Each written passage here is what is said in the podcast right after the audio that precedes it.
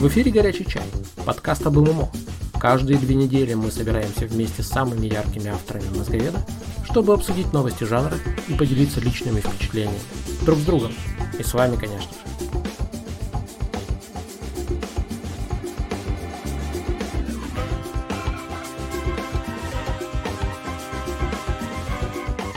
Будьте этим вечером с нами.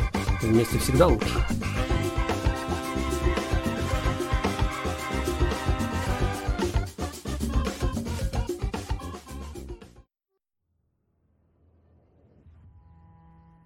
Всем привет! В эфире 127 выпуск «Горячего чая». На фоне у нас играет музыка из Вальхейма. Я наконец-то пополнил наш э, запас саундтреков – Э, спасибо замечательной игре, которая не только красивая, но еще и музыкальная. Надеюсь, я вырезал оттуда все страшные треки, потому что страшных треков там хватает. Но если в какой-то момент мы начнем разговаривать под, какую-нибудь страшненькую музыку, ну уж не обессудьте, я мог что-то не заметить. А вот это должно быстро закончиться. В общем, мы постараемся говорить о чем-нибудь веселом в этот момент, чтобы компенсировать. Э, сегодня о веселом и вообще обо всем. Надеюсь, мы будем говорить с нашими самыми яркими мозговедами. Приветствую их в порядке яркости. Привет, Геллинджер. Добрый вечер. А ко всем у меня вопросы, к тебе тоже. Он традиционный. Самая запоминающаяся для тебя, запомнившаяся для тебя новость из э, жанра ММО или игров... околоигровой э, индустрии в общем, какая-то новость за последние две недели. Делись, если есть.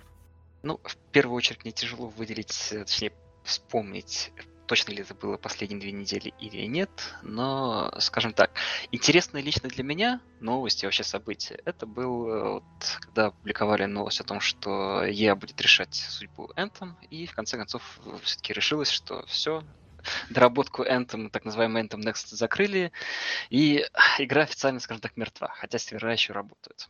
А, для меня это просто было интересно, печально. Мне нравилась, скажем так, э, какая-то вот идея, мир. Э, и для меня всегда новость, когда вот, скажем так, игру тупо убивают, когда игра умирает. Э, ну, и мы говорим про игру-сервис, и когда в ней говорят то, что там не будет ни обновлений, больше ничего, по-моему, это уже однозначно смерть. Мне жалко, в первую очередь, всегда это именно, что пропадает огромное количество работы разработчиков, ну, как минимум, хотя бы в части ассетов. Это модели, графика, музыка и так далее. Поэтому, да, для меня это печально. А конкретно в сфере ММО немного тяжело выделить новость, потому что интересных практически не бывает. Э, я не слежу за, разработкой, точнее за тем, что происходит в разработке, мне абсолютно все равно. Э, весь предыдущий опыт наблюдения за разработкой ММО, в том числе вот, как последний самый наглядный пример, это то, что случилось э, с Chronicles of Illyria, показал, что на, на что-либо надеяться и рассчитывать бессмысленно, и произойти может что угодно, с кем угодно, в какой угодно момент. Даже как бы они там не храбрились и так далее. Ну, опять-таки, все, как там повернулась разработка э, Ashes э, of, of Creation, creation да. да, Ashes of Creation, Camelot Unchained, то, что сначала восторженно, потом начинают вылезать какие-то претензии. Ну, я говорю, поэтому в целом на ММО я никак не реагирую. Я, я просто жду, что выходит на выходе. Ну, и, и тем более и ты, в ты этом автор, плане... ты автор заметки, почему я сейчас не играю в ММО, мы об этом тоже поговорим. Да, ты... Ну, Э, не играю, хотя, как я сказал, мне, у меня есть интерес к коллективной игре, поэтому за мной как-то слежу. Ну, поговорим, концов, поговорим. Да. Э, таким образом, самой яркой для меня новостью становится, наверное, именно успех Valheim, потому что игра, хотя прямо сейчас мне не особо интересна, она все равно частично построена на тех э, механиках, на том геймплее, который для меня не просто интересно, а в принципе является приоритетным. Э, и его успех этой игры, пускай, скажем так, не в формате ММО, но все равно показывает то, что другим людям это тоже интересно, и на этих механиках теоретически можно пытаться сделать ММО. Отлично. То есть ты с нами сегодня участвуешь в, в, в обсуждении Вальхейма, и это замечательно. Ну, частично, поскольку, как ты сам в курсе, я да, еще в него в не руках играл. не держал, да. И да, пока прям так э, не рвусь туда. Хорошо, хорошо. Привет, Рикетал. Всем привет. Твоя новость самая яркая, на твой взгляд, за последние две недели? А, ну, на самом деле, для меня самой это было неожиданно, но больше всего меня задела новость, ам, про объединение серверов Warhage Unchained. Вот, я сама уже не играю, но, какой-то все равно вот этот вот крючочек оставался, да, там у нас было, а, там с друзьями играли, построено огромное бобовое дерево, да, и, соответственно, вот он немножко к себе все равно всегда притягивал. Вот, там хотя бы раз в месяц заглянуть, посмотреть, как дела, там полюбоваться тем, что мы когда-то там чуть ли не первые на сервере это дерево целую ночь строили. Это радовало. А теперь, ну, как бы вот все, конец. Так а что для ты, меня ты это обратила было внимание, вот mm-hmm. что они засветили все-таки количество, так как-то непонятно было, где это посмотреть, количество фри-то-плейных серверов и э, Unchained? Я, честно говоря, специально не смотрела, но мы в свое время заходили на free-to-play сервера и на Unchained сервера. Ну, ну просто в Unchained это оказалось в 4 раза больше. Вот, вот ну, такая... Я понимаю, там на Америке много серверов было. Ну, в, в общей Европе, сложности, у нас было да. скромненько. Да, в, в ну, общей да, сложности, да. да. Их очень много открывали в свое время. Их открывали, и открывали потом новые же еще, там, дополнительно. А, свежий них... старт, э, можно было купить специальный ключик, чтобы на те сервера попасть. У них же была такая очень странная установка, когда они давали интервью. Я, ну, буду исходить из того, что они говорили правду, и что они искренне заблуждались а, когда у них спрашивали, а слушайте, а как вы вообще будете э, все это вот один раз продаете, а вы будете держать серверы и э, делать обновления, за счет чего? Они говорили, да не волнуйтесь, у нас там куча фри-то-плей серверов. Вот, вообще не проблема, мы, они нас кормят, все хорошо, это так, э, побаловаться. И, ну вот, э, пропорция показывает, что нет, вообще, все пошли на анчейны. Как только дали. Это к вопросу о том, что все любят фри-то-плей и, и прочие штуки. Не, ну тут нужно понять, что на Unchained пошли люди, которые, э, скажем так, уходили с фри-то-плей серверов очень долгое время. Потому да. что там не просто люди, которые сейчас играли и перешли на Unchained. Ну, такие но тоже были, я думаю, причем что со временем становилось все больше и больше. А, то есть это, ну, на старте, думаю, их было не очень много. Большинство вот это те, кто и страдали, долго ждали, Именно. для которых фри был неприемлем. Да, и так что, мне кажется, именно в длительной перспективе начали страдать фри сервера. Поначалу я не думаю, что это было заметно, и, возможно, кстати, это стало причиной того, что Unchained так довольно по-варварски убили, потому что, ну, сейчас э, ни о какой справедливой сделки о buy-to-play игре речи быть не может. Ну да, да. Хорошо. Привет, Сириус. Привет. Твоя новость самая яркая за последние две недели. Мне запомнилось аж три новости, правда, по-моему, первую из них уже обсуждали э, на предыдущем выпуске. Это перенос New World она, по-моему, была три недели назад, да? Да, да. Но мы можем, мы, мы себя ни в чем не ограничиваем, можешь говорить о том, что тебе запомнилось хоть месяц назад. Uh, окей, тогда перейду ко второй. Uh, вторая новость – это покупка компании Innova. Uh, и тут компания все-таки достаточно крупная для российского рынка. Много чем запомнилось. Как понимаю, в последнее время дела у нее были не очень, так что а, так проходит мирская слава, можно сказать. Не, это, это Геллинджер на тебя не шикал, это у Геллинджера стоит активация по голосу, что сделано совершенно напрасно, и поэтому проникают какие-то звуки. А Понятно, если, исправлюсь. Да, а если здесь сделать по кнопочке, то будет вообще шикарно. И третья новость, э, напрямую самому не связана, это, конечно, выход Вальхейма. Хорошо. У нас, у нас есть, между прочим, я сразу анонсирую, Баке прекрасный эрг, хотя бы потому, что он постоянно пользуется э, выданным ему правом задавать вопросы э, участникам подкаста, согласно его пледжу, взносу, да, если по-русски. А, он использует это право, и это замечательно. Это вот э, я прям радуюсь. Поэтому он заготовил для нас вопрос по э, Вальхейму и я его задам в конце, в последней там половине, четверти будем обсуждать, потому что он такой глобальный и он интересный очень. Мне кажется, мы так или иначе к нему и сами подойдем, а тут появится сформулированная версия. В общем, все будет хорошо. И помогает мне вести этот эфир, как и все предыдущие. Траст, привет, Траст. Привет. Твоя супер новость. Ну, супер новости прям такой, не то чтобы она супер, но просто новость, то, что мы играем тоже в Вальхейм. У нас, я смотрю, у всех одинаковая новость приблизительно. Вот, ну а так э, на своем собственном сервере. К сожалению, на своем собственном да. сервере, да, хотелось бы, хотелось бы играть вместе, но у нас вчера уже была такая э, штука, когда нас было сколько? Восемь человек? Семь или восемь. Восемь человек, у нас начал жутко лагать сервер. Uh, поэтому вот если бы мы туда заваливались в восьмером, то, конечно, мозговедам бы места не осталось, и еще бы и лагало для двух бедняк, которые поместились. И для нас тоже.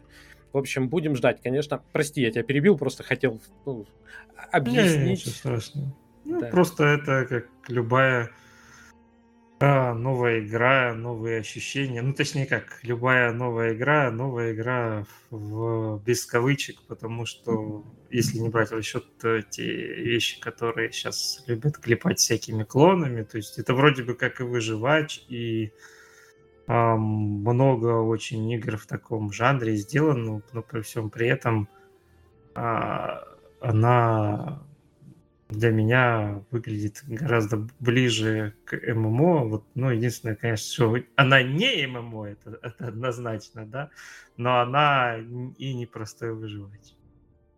Э, да, обязательно об этом поговорим. Э, я немножко напомню, наверное, поделюсь в том числе своими новостями. Для меня, как ни странно, такая очень незаметная новость, э, наверное, стала самой яркой – это новость о том, что провели дополнительные исследования по верности теории слоев Донбара. Слои Донбара э, описывают э, когнитивные ограничения человека, э, связанные с э, возможностью поддерживать социальные связи разной э, интенсивности. То есть у нас есть друзья, у нас есть товарищи, у нас есть приятели, у нас есть знакомые. Вот это вот такая пирамида. Э, друзей у нас совсем мало. Э, не потому, что мы такие э, необщительные, а потому что мы реально можем дружеские отношения поддерживать не более чем с пятью людьми. И в, в этом исследовании, э, когда автор им делился, он там шут, в полушутку, в полуправду сказал, вот почему, когда вы встречаете девушку, она обязательно вытесняет кого-то из ваших друзей, происходит какой-то конфликт.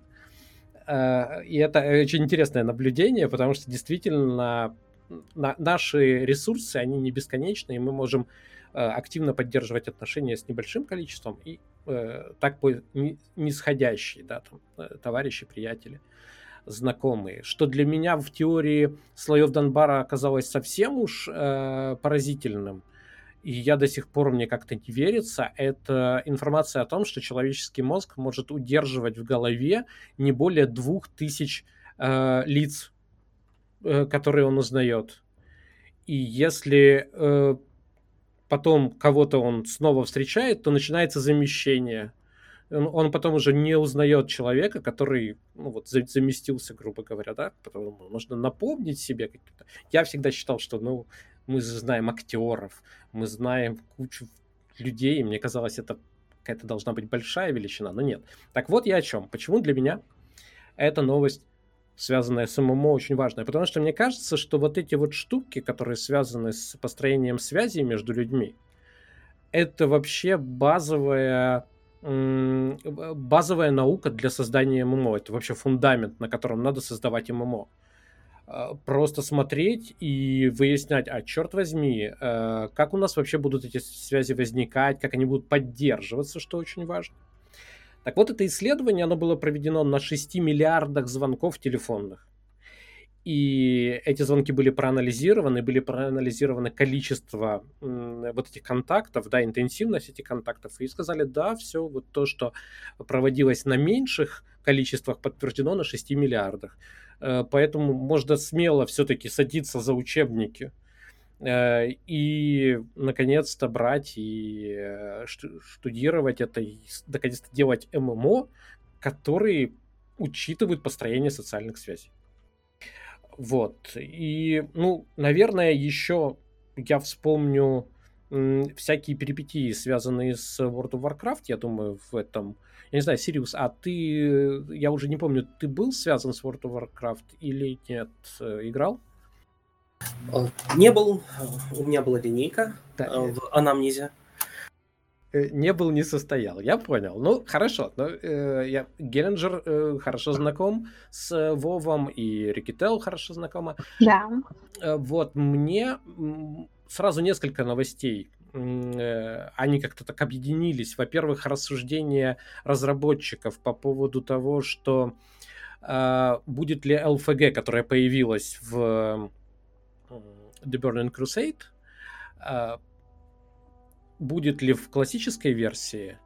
И здесь разработчики замешкались, и они сказали, что хотя мы считаем, что LFG это классно в современной версии, но в классической она не нужна, потому что люди должны общаться и вообще заводить э, социальные связи. И тут, конечно, это, это такая двойственность, она показала, что, в общем, проект развивался не совсем туда, и вот Геленджер... Ну, они, она просто показала, что и это две разные игры, ну, то есть, и все.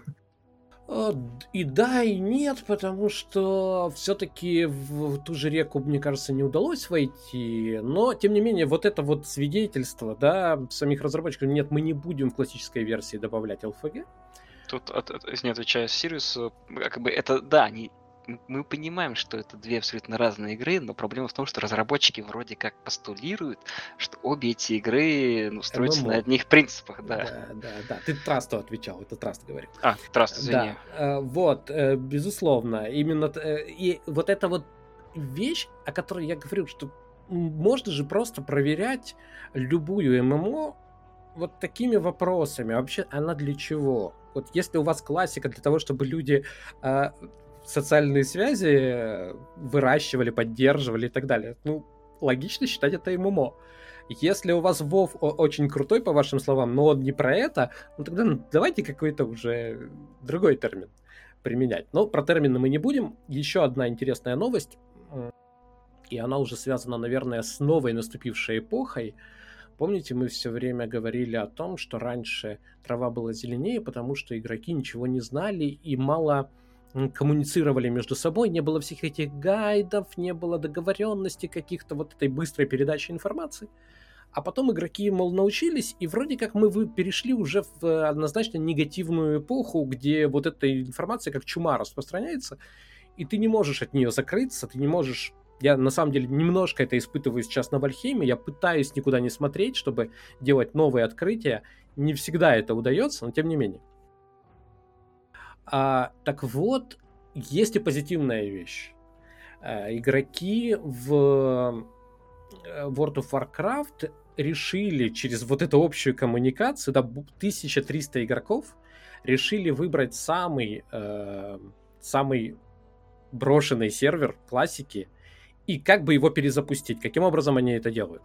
Они туда приходят и э, начинают все по договоренности играть персонажами первого уровня. И таким образом основное, основное население, подавляющее, да, оно начинает играть с первого уровня, и вот этот вот э, принцип, э, эффект э, нового сервера создают. Это совершенно без Blizzard, да, без перезапусков сервера и так далее. Они это делают накануне э, The Burning Crusade э, выхода, летом он по прогнозам должен быть.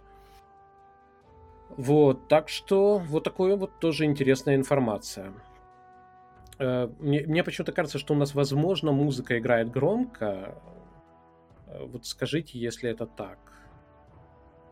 Э, потому ну, что... Я так стрим не могу слушать. Да, да, да. Если там, может быть, Траст сейчас послушает, потому что что-то мне кажется. Вот. Тем не менее. Да, нормально, можно чуть-чуть только тише. Окей. Тогда одну секунду.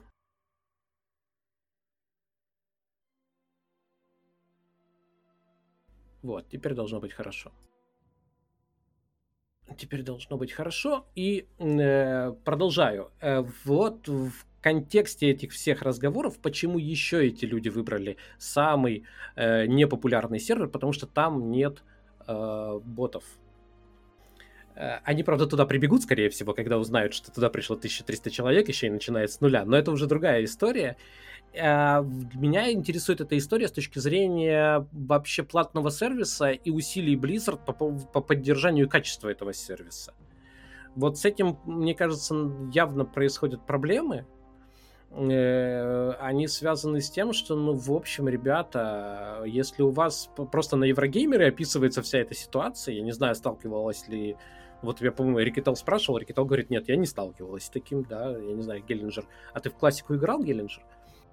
Ну, считай, что нет. Я uh-huh. как бы начал, недельку побегал до там 14 по-моему, 15 уровня и забил. Угу.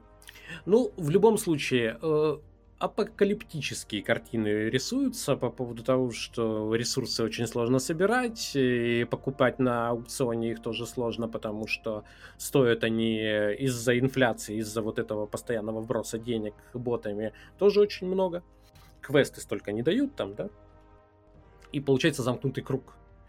А что будет на новом, на новом старом сервере, мы не знаем, но тем не менее, вот есть такая попытка, и мне кажется, вот такие объединения игроков, такие договоренности, они, ну, это интересный прецедент. Это возможность уже манипулировать пространством, да, вот представьте, они берут и делают новый сервер. При, при всем при том, что я не очень люблю вот эти перезапуски, игру с нуля и так далее, но влияние вот такое. И, допустим, в 2004 году это было бы невозможно, никто бы ни о чем не договорился, негде было бы просто-напросто. Так что, да, Сириус, ты хочешь сказать что? Когда это происходит вот так вот снизу, э, grassroots движение, это звучит гораздо веселее, чем э, когда э, собственно, сам Blizzard говорит, вот у нас тут новый сервер, а игроки говорят, ну, новый сервер, да. Так что действительно звучит позитивно. Ну и в... Но это в какой-то степени как раз еще и отражает то, что Blizzard делает не совсем то, что хотят игроки, хотя бы часть их. Ну, как тебе сказать? Ну, то есть Blizzard тормозит. Наверное, The Burning Crusade должен был выйти раньше. Ну, это немного сложно, потому что, честно говоря, в этой новости я так и не услышал мотивацию игроков. Для чего они это делают? Они пытаются там сбежать от ботов, они Э, и что-то другого хотят. Просто как бы для, для, для себя ресетят прогресс, э, заново пройти классику перед Burning Crusade. Скорее вот это. Скорее вот последнее, что ну, ну да, соответственно, это не знаю, можно ли это назвать то, что Blizzard что-то делает не то. Просто, значит, если это вторая мотивация, то мы имеем ситуацию, когда игроки начали играть, и они тупо просто очень быстро съели весь контент, им это стало скучно, и вот они, услышав, что наконец-то выходит Burning Crusade, они решили заново повторить этот забег. Ну, знаешь, это как э, вот эти постоянные сезоны в Diablo 3. Когда... Ну, так а, а разве не Blizzard пред- предложила контентную модель без особых механик, э, которые играли бы сами по себе? Ну, можно сказать и так. Ну, Но я не, не готов сказать прямо, что это была проблема изначально того же ну, классики, когда она еще была в 2004 году. Ну почему? Ну смотри, у нас была явная модель, в которой есть контент в виде квестов, есть подземелья, которые можно перепроходить, и, ну, в общем, они тебе, ну, ты выгораешь на них. Ну, да? да, я просто говорю о том, что все механики, которые были World of Warcraft изначально придумали не Blizzard. Фактически все это было раньше. В основном тот же EverQuest. А, а вот, кстати, в, погоди, Battleground разве были в, где-то до... Вот я в этом смысле немножко не сведущ. Э, не так хорошо знаю парки. А, могу тебе сказать, что я тоже не настолько сведущ, потому что все-таки а, объективно, кроме WoW, я в парке-то не играл, ну, не считая WildStar. То есть, тем более, что-либо до WoW, там, тот же EverQuest, первый, второй, я уж не говорю там про Ультиму или еще что-либо, хоть более-менее заметное. Я не играл, не знаю, но я знаю, скажем так, просто общий фон разработки, когда изначально разработчики World of Warcraft, они хотели просто э, больше костяк был именно игроками в EverQuest, они просто хотели себе сделать EverQuest попроще. Но, но дело в том, что это же считается городской легендой во многом, потому что EverQuest другой, он же я... открытый мир пойми, я говорю, я не готов сейчас говорить uh-huh, uh-huh. однозначно утверждать. Ну, во-первых, мне не кажется, что это городская легенда, потому что, по моей памяти, я как минимум читал это в комментарии, э, в интервью от одного из разработчиков. Именно из того костяка, по-моему, сейчас уже не вспомню. А, во-вторых, э, мы, когда Вов только вышел, было как раз очень много сравнений с EverQuest. Ну, тогда выходил, конечно, и второй, сравнивали в первую очередь со вторым, но и с первым тоже. То есть было очень много сравнений. И опять-таки мы говорим о том, что когда классика только вышла, ну, там тоже был открытый мир, и там тоже было много активности в открытом мире, которые именно сталкивали между собой игроков. То есть потом, да, потом это пошло в другую степь, когда игроки стали, наоборот, изолироваться, ну, Blizzard стал изолировать игроков друг от друга, делать их независимыми и так далее. В классике все же был куда больше, скажем так, такой социальный геймплей. Ну да, да, безусловно. Ну и вот э, новость с другого полюса, с, с э, песочного, э, от бывшей королевы песочниц, не знаю, или нынешней еще. Наверное, ты, пьедестал же не, не занят никем. А я говорю о EVE Online. Там э, очередное пробитие дна в виде аренды скиллов за реальные деньги. Не сказать, что это яркая новость, э, но, но у многих подгорает, поэтому...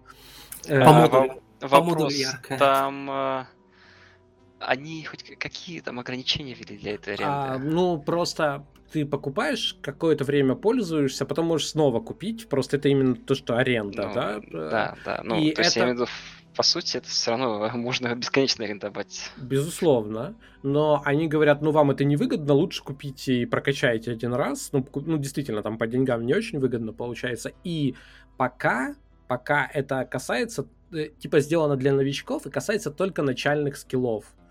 А, то есть там Титан в аренду не возьмешь скилл управления Титанов. Но, как они написали, это первые, первые значит, скиллы на аренду. Ну, в общем, а, и, но, но все это не помогло CCP э, избежать э, печальных штрафов с, э, вокруг сделки с э, Perlabis. Дело в том, что нам в 2018 году сообщили, что компания CCP куплена за 418-428, что-то такое. 428 миллионов долларов. Ну, сумма внушительная, почти полмиллиарда но была маленькая деталь, э, кэшем, ну или не кэшем, ну в общем, э, в смысле живыми деньгами было выплачено 200 миллионов с этих 400 или 228, 228. А 200 было сказано, мы выплатим бонусом через э, пару лет по результатам, ну, насколько вы будете хороши, да, там, забыл, как это называется на английском языке, ну, в общем, по, по вашей по показателям. Ну, естественно, покупателей интересуют финансовые показатели. Не удовлетворили. И CCP лишилась второй половины этой сделки. То есть, по большому счету, компания продана на, на сегодняшний день, это уже окончательное решение, продана не за 428, а за 228. Это многое меняет. Но все равно это большие деньги. В общем, э, в Исландии уже давно выдохнули, и я не знаю, там решают, что это уже все проблемы перлобист, наверное. Вот, э, тем не менее, вот такие противоречивые новости э, для меня в какой-то степени, э, ну, ничего удивительного не происходит.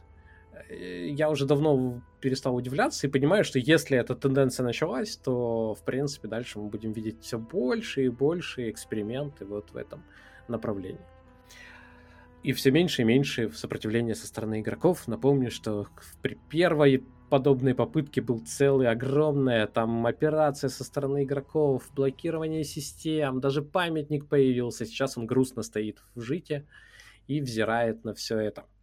Вот, а мы переходим к Геллинджеру. Я тебя хотел спросить, все-таки, что ты от Антема ждал, да, вот чего, как, как бы ты, на, на твой взгляд, можно было улучшить игру, чтобы ее не закрыли?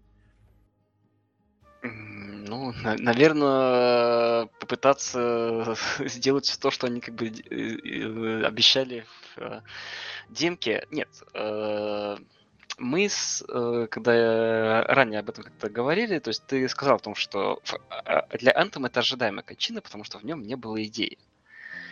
И частично я с тобой соглашусь том плане, что когда Anthem еще только готовился к выходу, когда он еще вообще никак не релизнулся, я не готов сказать, что прям так я его ждал и ну, считал... Нет.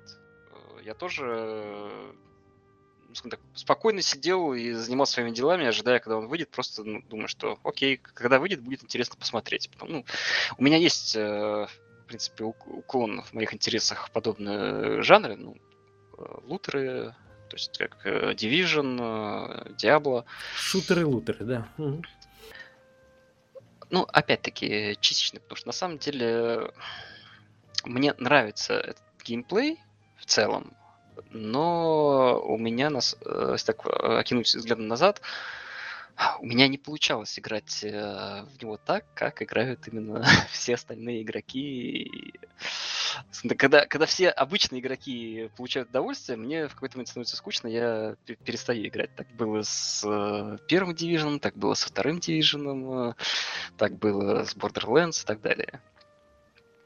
С Diablo, в принципе, точно так же было.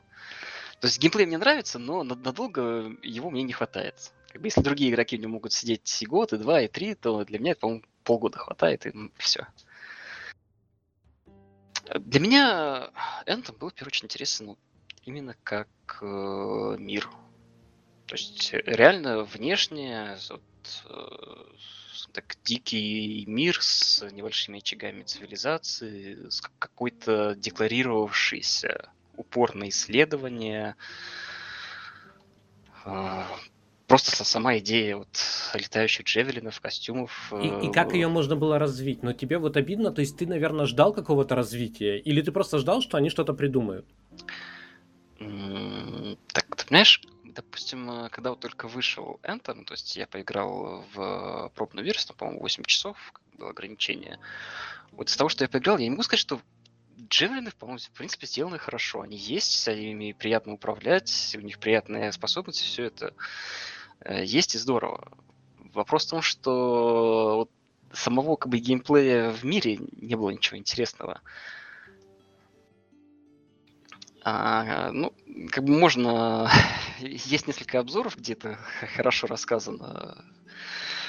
Да, в принципе, наверное, большая часть, то, что, по-моему, все разборы были негативные, и везде на это упиралось, в том, что миссии э, крайне скучные, то, что по компании часть миссий составляет, извини, пожалуйста, не миссии, а тупо набивание ачивок, то есть ты залочен э, в прохождении какой-либо кампании, какого-либо сюжета, ну, вообще какого-либо движения по игре, э, пока ты там не убьешь тысячу противников определенным способом. Но э, тебе, тебе вот у нас сегодня как раз очень свежая тема возникла вокруг э, э стрима Ages of Creation и вокруг э, квестов, которые там вот опять показали. Тут... Не успел прочитать, честно говоря. Ну, вот сейчас просто проговорим это. Э, вот в принципе обращение к заданиям как таковым, да, то есть у нас есть механика интересная, управление вот этими джавелинами, да, э, вот, и Дальше мы даем некое задание, и человек должен это выполнять. Но задание, вот то, о чем мы сегодня много говорили, фактически является инструкцией. Сделай то-то, то-то, то-то, вернись. То есть вот выполни это, это, это, вернись. То есть э, здесь очень мало свободного выбора, да, Сириус? Я бы еще э, добавил, что тут э, есть некоторая геймификация контента, геймификация игр. Э, то есть это не просто, скажем, выполняешь какую-то активность, э, например, там дрова рубишь, э, тебя как-то поощряют, чтобы тебе не было так скучно. Вот давай ты эм, убьешь тысячу там, каких-нибудь противников и получишь какую-то ачивку. То есть э, самого контента не хватает, чтобы игроку не было скучно, так что его еще дополнительно как-то приукрашивают, декорируют какими-то такими вот штуками. Ну, то есть имеется в виду то, что самый базовый контент, то есть то, что ты так будешь делать, то ты реально будешь просто ходить и убивать противника, это пытаются обличить в какую-то дополнительную оболочку, это какой-то отдельный квест, какая-то а, отдельная награда. Э, даже не дело не в оболочке. Оболочка-то сама по себе, ну, чем привлекательнее, тем лучше. А по сути убирают э, выбор как какой-либо. Да? То есть вот э, что мы делаем, вот почему, мне кажется, и будем сегодня еще это обсуждать, почему от Вальхейма э, многие пищат, потому что они, мы, мы, я себя чувствую игроком, я себя чувствую человеком, который может сделать выбор, нетривиальный выбор, да, вот по Сиду Мейеру, да, что такое геймплей? Это череда нетривиальных выборов э, игрока.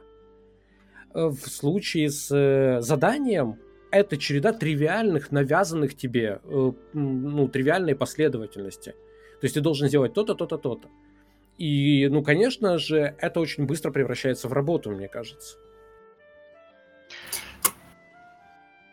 Вообще, если задуматься, достаточно много параллелей можно провести между э, Вальхеймом и вот Энтом. Э, и там, и там дикий мир с какими-то очагами цивилизации. Э, и там, и там у тебя есть какие-то миссии. Э, только в случае с Энтом это миссии, которые тебе навязывают разработчики, а в случае с Вальхеймом это миссии, которые ты сам себе придумываешь, потому что у тебя, например, э, закончилось железо, и тебе нужно выбраться на болото. Это вполне себе миссия по добыче железа. Э, тем не менее, менее, в случае, когда ты эту миссию сам по какой-то там насущной необходимости э, себе ставишь, э, это не ощущается каким-то там навязанным контентом, который, ну да, вот нужно закрыть, потому что там... Э, а наоборот, ты в это вовлечен, и ощущается это совсем по-другому. И как-то дополнительно геймифицировать, обвешивать это какими-то там ачивками, плюшками, в общем-то, и не требуется. Но оно, оно в принципе... Э... А можно да. немножко влезть? А Конечно. никого не, не смущает, ну, точнее, никто не воспринимает боссов в Алхейме как те же самые квесты. Да, потому что да. лично для меня вот эти рога в первом боссе выглядят максимально коряво. Ну, я согласен, да, это прям вот найди, положи что-то, да, это такие гейты, которые... Э, и, и это сразу тебя выбивает немножко, ну, меня, во всяком случае. Меня тоже, поэтому я вот Да, да, вот как только появляются такие вещи, причем Uh, есть даже, ну я боюсь спойлеров, я боюсь кому-то испортить игру, но мы очень долго ходили возле одной проблемы, и все время, uh, я не буду ее называть, эту проблему, uh, мы ходили, вот мы в свободном мире можем как угодно перемещаться и когда угодно идти к боссу, вот когда решим. И мы ходили, мы не могли решить одну проблему, и так, и сяк. И все время всплывало, слушайте, может это у босса все-таки? Может быть, нам надо убить босса? И мы пошли, да, действительно, это было там, э, как бы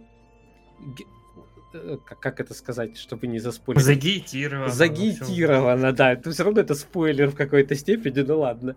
А, да, не за... знаю, что делать, иди к боссу. Да, да, да. И, ну, вот это максимально неестественно, да. То есть э, мы же не говорим, хоть, хоть мы и пищим от восторга, но мы, э, не, я не говорю о том, что Вальхейм идеален. Но в обычном вот этом таком э, ежедневном геймплее он очень крут, потому что он тебя затягивает именно тем, что ты принимаешь решение. Ты выстраиваешь какой-то собственный план, и ты не работаешь в том смысле, что ты не выполняешь что-то задание. А, потому что выполнять задание, это, мне кажется, я уже сегодня писал, мне кажется, что любая работа, вообще большинство работы, кроме, наверное, э, жуткой работы на конвейере, да? в принципе, любая другая работа, она более разнообразна, требует большего, большей инициативности и там роста мастерства, чем прохождение квестов вот таких стандартных, о которых мы знаем. То есть это, э, э, казалось бы, люди, да, после работы приходят, и они должны расслабиться, они должны погрузиться в какую-то сказочную, другую атмосферу, а выходят в них идут работать, выполнять э, задания NPC. Это как-то очень неправильно. Опять работать? Или как? Да. И, собственно говоря, во-первых, чтобы подвести черту по твоего вопроса про Anthem, да, наверное, как сказал Сириус, э, правильно, что от Anthem я ожидал, в принципе, всего того, что сейчас, наверное, есть э, в Алхеме. Наверное, потому что, все-таки я еще не играл. Разница в том, что, как я писал в своей заметке, э, почему я сейчас не играю, что для меня очень важно погружение, для меня важен, и как в контексте этого погружения, для меня важен мир. То есть, так, мир Anthem мне был интересен. Мне был интересен сеттинг, мне была интересна отведенная мне роль этим сеттингом и так далее. В мире Валхейме, Валхейма я пока в этом не уверен. Как бы я еще посмотрю, возможно, попробую и так далее. А, и это вот по поводу этого. И вот раз уж мы начали говорить про квест, хотелось как бы сделать ремарку и высказаться. Это, вот, то, что ты обозначил, это жуткая примитивность квестов, как раз стала, наверное, основной причиной, почему вот не, ну, не так давно я как раз э, перестал опять играть э, WoW. То есть изначально я играл как с Burn до, до катаклизма. Э, когда закончился катаклизм, я взял как бы паузу, я очень хотел играть в Пандарию, потому что мне не нравился именно мир, мне не нравилось появление Пандарии. И этот, скажем так, исключительно стилистический сеттинг. Э, тем не менее, по-прежнему э, продолжаю любить рейды, да. Прости, хочу вот mm-hmm. в, в контексте... Кому-то кажется, что вот эта китайская тема, не, не в упрек китайцам, но просто вот этот сеттинг, он прям как проклятие для разработчиков. Сейчас он в New World появился, и мне кажется, это максимально банально вот эти пагоды и так далее, это настолько... Я не знаю, не берусь судить, потому что, на мой взгляд, это вот просто излишне, потому что, ну, взять хотя бы тех же ночных эльфов, у них уже в, в их архитектуре были вплетены эти восточные мотивы. Ну, кстати, да, так, да. Скаты крыши, это построение вот этих лунных колодцев и так далее, все это очень напоминало восточную стилистику, там, наверное, больше Японию, конечно, чем Китай, но все же. Э, и опять-таки говорю, э, это то, что вот э, смотрится как-то естественно и нормально. Когда это начинает делаться именно нарочито ляпов, то есть это как вот китайская тема в Пандаре Вов, или как э, как раз делали нарочито такую русскую э, аляповую ну, вот, Володы. Русскую, русскую стилистику, да, в Володах. То есть, когда это слишком нарочито, это, наоборот, ну, вызывает неприятие. Не, ну на темной стороне мне нравилось у Володов, у них так атмосферненько. На самом деле, это нестандартно, мне кажется, подход. На... Ну, именно на темной стороне. На темной стороне коммунисты где? Да, ну неожиданно. Э, это вопрос в том, что это, это может быть и стильно, и прикольно, и э, интересно, но это для меня лично это слишком разрушает погружение. Потому что, я говорю, ты перестаешь это чувствовать как свой самостоятельный, фэнтезийный, пускай вдохновленный чем-то мир, и ты это видишь не как самостоятельный мир, а просто как... Набор, набор цитат. А, как, как аллюзию. Угу, угу. Ну, можно сказать, что это плохо сделанная домашняя работа э, со стороны геймдизайнера. Э, если мы вспомним э, тот же мир древних свитков, Моровинд и так далее, то сходу мы там нигде не найдем вот таких вот каких-то отсылок к каким-то там восточным вещам. Наоборот, игрок попадает в совершенно незнакомый ему мир, э, какие-то нечи э, вокруг. Все это выглядит совсем не так, как он привык. И вот это пример хорошей работы. А когда же просто там из-за какого-то фан-сервиса эм, суют э, тех же самых мастеров кунг-фу и пагоды, просто чтобы удовлетворить какую-то там аудиторию, да, это выглядит достаточно дешево. Ну, кстати, в тест я хочу бросить камень, потому что Skyrim у них как раз очень шаблонно... Фэнтезийный, да? Получился. Ну, там да. очень много от викингов, вот прям очень много. То есть в Обливионе там тоже было мало такой какой-то самобытности, в отличие там, от Моровинда, того такого просто восхитительного. А, а вот Skyrim, он прям ну, чисто викинги, как бы. Вот. Согласен. То есть там все-таки фан-сервис взял свое за да. все предыдущие серии. Меня, кстати, в этом смысле удивило видео, которое в, промелькнуло, в, по-моему, оно промелькнуло в Дискорде, от разраб э, разработчиков, э, ну, просто разработчиков игр, которые анализируют успех э, Вальхейма. Они говорят, что вот викингская тематика, она очень мало разработана в играх. Я так сразу поперхнулся, пил кофе. Как что? По-моему, этот миф, мифы именно скандинавские больше всего эксплуатируются, и вот эта стилистика. Э, если не брать там какое-то стандартное фэнтези, то это, по-моему, ну, где-то даже на если не Даже если не больше всего, это как минимум первая тройка. То есть просто да, мы берем, да. это, скажем так, э, европейский цикл там про Артура и прочее, э, там второй вариант это как раз вот все восточная тематика, и третий ну, скандинавская. Ну, как по мне, Артура меньше. То есть я так с трудом ну, могу... Фейбл, может быть, что еще? Ну, то есть очень, очень немного. Но... Э, не, ну, во многих, э, на самом деле, фэнтези э, очень часто базируется именно на чем-то таком. То есть не прямо дословное цитирование, но... Ну, я имел в виду, что просто условно европе... средневековое европейское фэнтези, да, да. Как, как, как тот же «Властелин колец». Ну так дедушка Толкин, он же тоже брал все это из мифов многое ну, да, на основу. Да. Понятное дело. Ну, о, о чем я говорю. Да. Так вот, собственно говоря, говоря про квесты.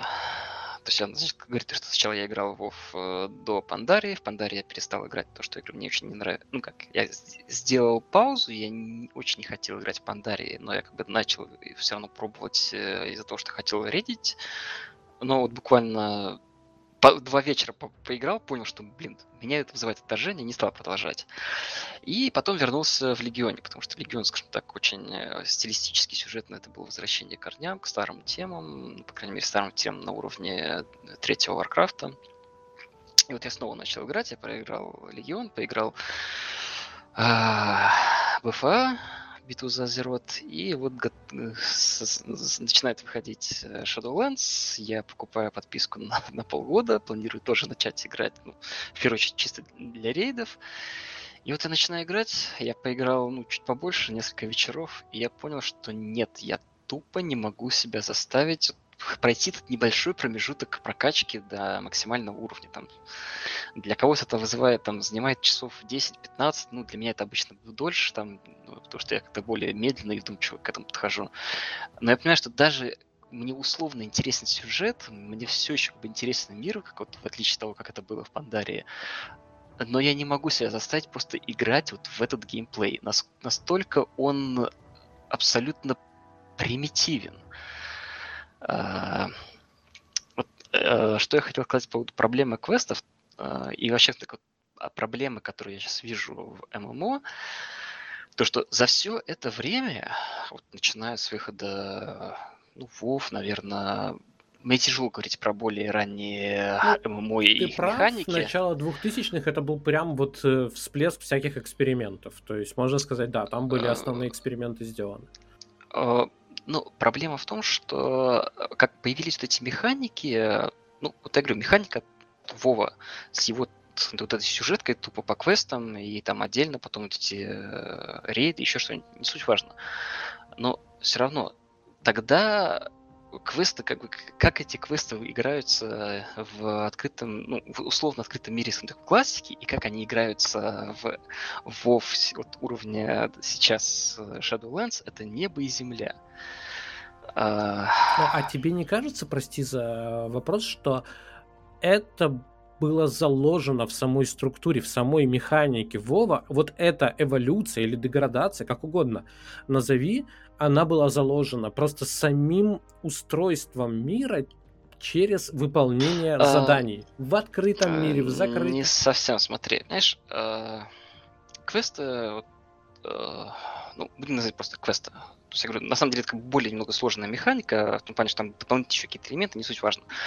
Вот квесты — это конкретная игровая механика. Она имеет предназначение как-то привязать игрока, поставить перед ним какой-то путь, который он должен пройти как бы в рамках обучения, в рамках освоения в мире, э, в рамках выработки привычки.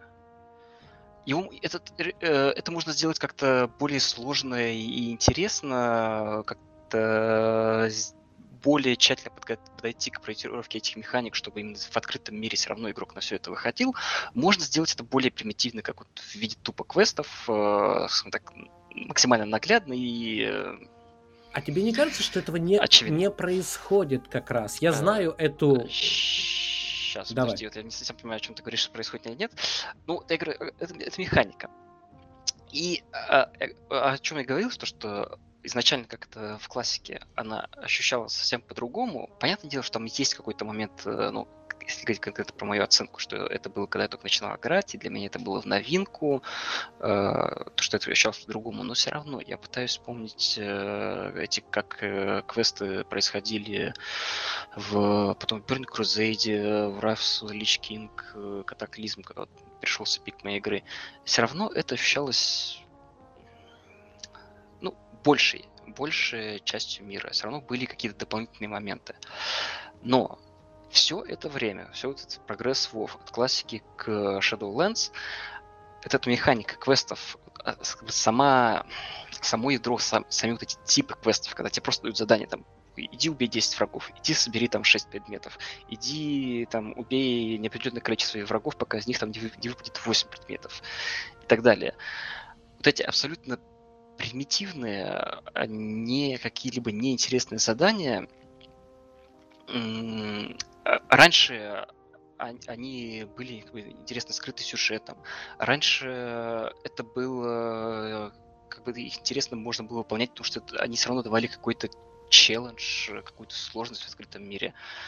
А сейчас же это а, это да, я не могу даже назвать это геймплеем, потому что ты просто э, передвигаешься по карте, ты просто жмешь э, клавишу вперед, да, да. А, ты встречаешь противников, это, это нельзя назвать боевкой, это ты тупо просто закликиваешь, потому что все противники в открытом мире, там как бы, если раньше это можно как бы назвать, когда каждый противник представлял какой-то бой и требовал от тебя каких-то усилий, сейчас все это закликивается просто одной кнопкой.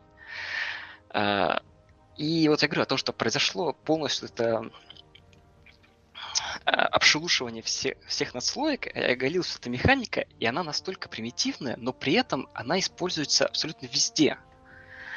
Вот я хотел как раз свернуть немножко, потому что, понимаешь, мы сейчас раз, э, разговариваем про Вов, и, наверное, это ну, уже дела прошедшие э, так или иначе. То есть мы все понимаем, что даже выход классики не оживил, он не ре- реанимировал тот Вов, который был э, и так далее. Понимаешь?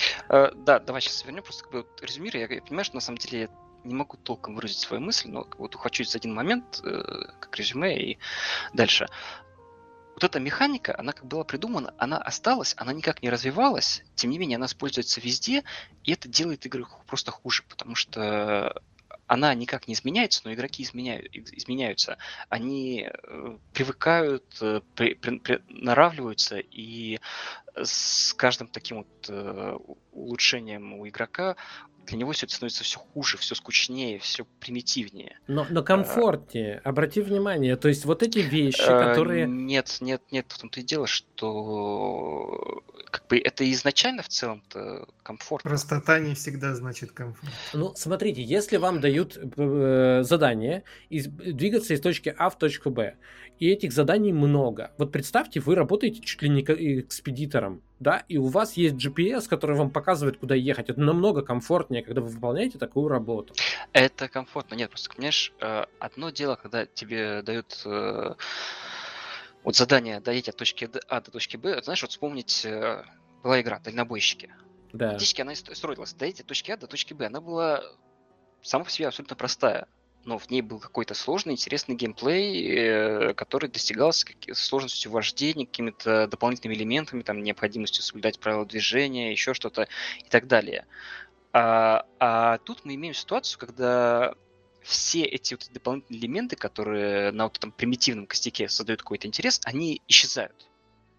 Они исчезают, и вместо, и вместо этого игра ничего не дает. Моя мысль вот в чем. Я к чему хочу нас подвести, э, чтобы мы не кидали камни в прошлое, а ну, поговорили о настоящем и, возможно, о будущем. Это происходит прямо сейчас. Нам демонстрируют Ashes of Creation. И там демонстрируют все эти квесты. Наверное, там не будет указателя. Наверное, там не будет еще чего-то ну, такого, которого совсем примитивно. Мне вот, между прочим, кажется, что фазирование, которое появилось в Вове, это было именно то, Э, куда должны развиваться квесты, хотя это полностью разрушало ММО. Да, то есть вот это чувство еди- единого мира, потому что это делало так, что один человек, который стоит рядом, видит одно, а другой видит другое. И я думаю, что какие-то вещи, которые вот закладываются уже в игру, их не избежать. Их, то есть, либо ты должен отменить это полностью, что невозможно в ММО сделать, да, просто там ты там фундамент сносишь и говоришь, я, я надеюсь, что крыша и стены при этом останутся. Э, ну нет. Ну то есть ты должен перестраивать полностью игру. И то, что мы сейчас видим вот в контексте Ashes of Creation, мы видим, что нам показывают боссов и квесты. И говорят, что когда вы будете проходить квесты, вы будете получать э, э, опыт, и прелесть в том, что вы будете ощущать, что вы в ММО, потому что этот опыт, он будет залетать в узел и развивать этот узел. И вот мне кажется, что игроки будут обращать на это внимание ровно первые пару недель. Да, вот э, как-то какое-то пристальное внимание, что да, я что-то прохожу, оно развивается и так далее. Вот я чувствую эту связь общую, да, мы все бросаем в общую копилку. А на бытовом уровне это останутся квесты. И это останутся вот какие-то там походы в босс, к боссам. И мне кажется, это прям большая проблема. Это вот в самом основании э, Ages of Creation. Ну, я добавлю то, что я да, согласен, это проблема. Это как бы один из моментов, почему я э, в целом э, не особо выделяю песочницы как прямо какой-то ну, эталон или более высокую, более совершенную модель ММО, чем парки, потому что песочница все равно все еще остается игрой. Э, тезис, который я повторяю очень часто и в каждой возможности. Э, любая ММО, любая песочница, они все еще остаются игрой. Это продукт дизайна, что-то, что создано разработчиками, что обдумано, по идее, от начала до конца.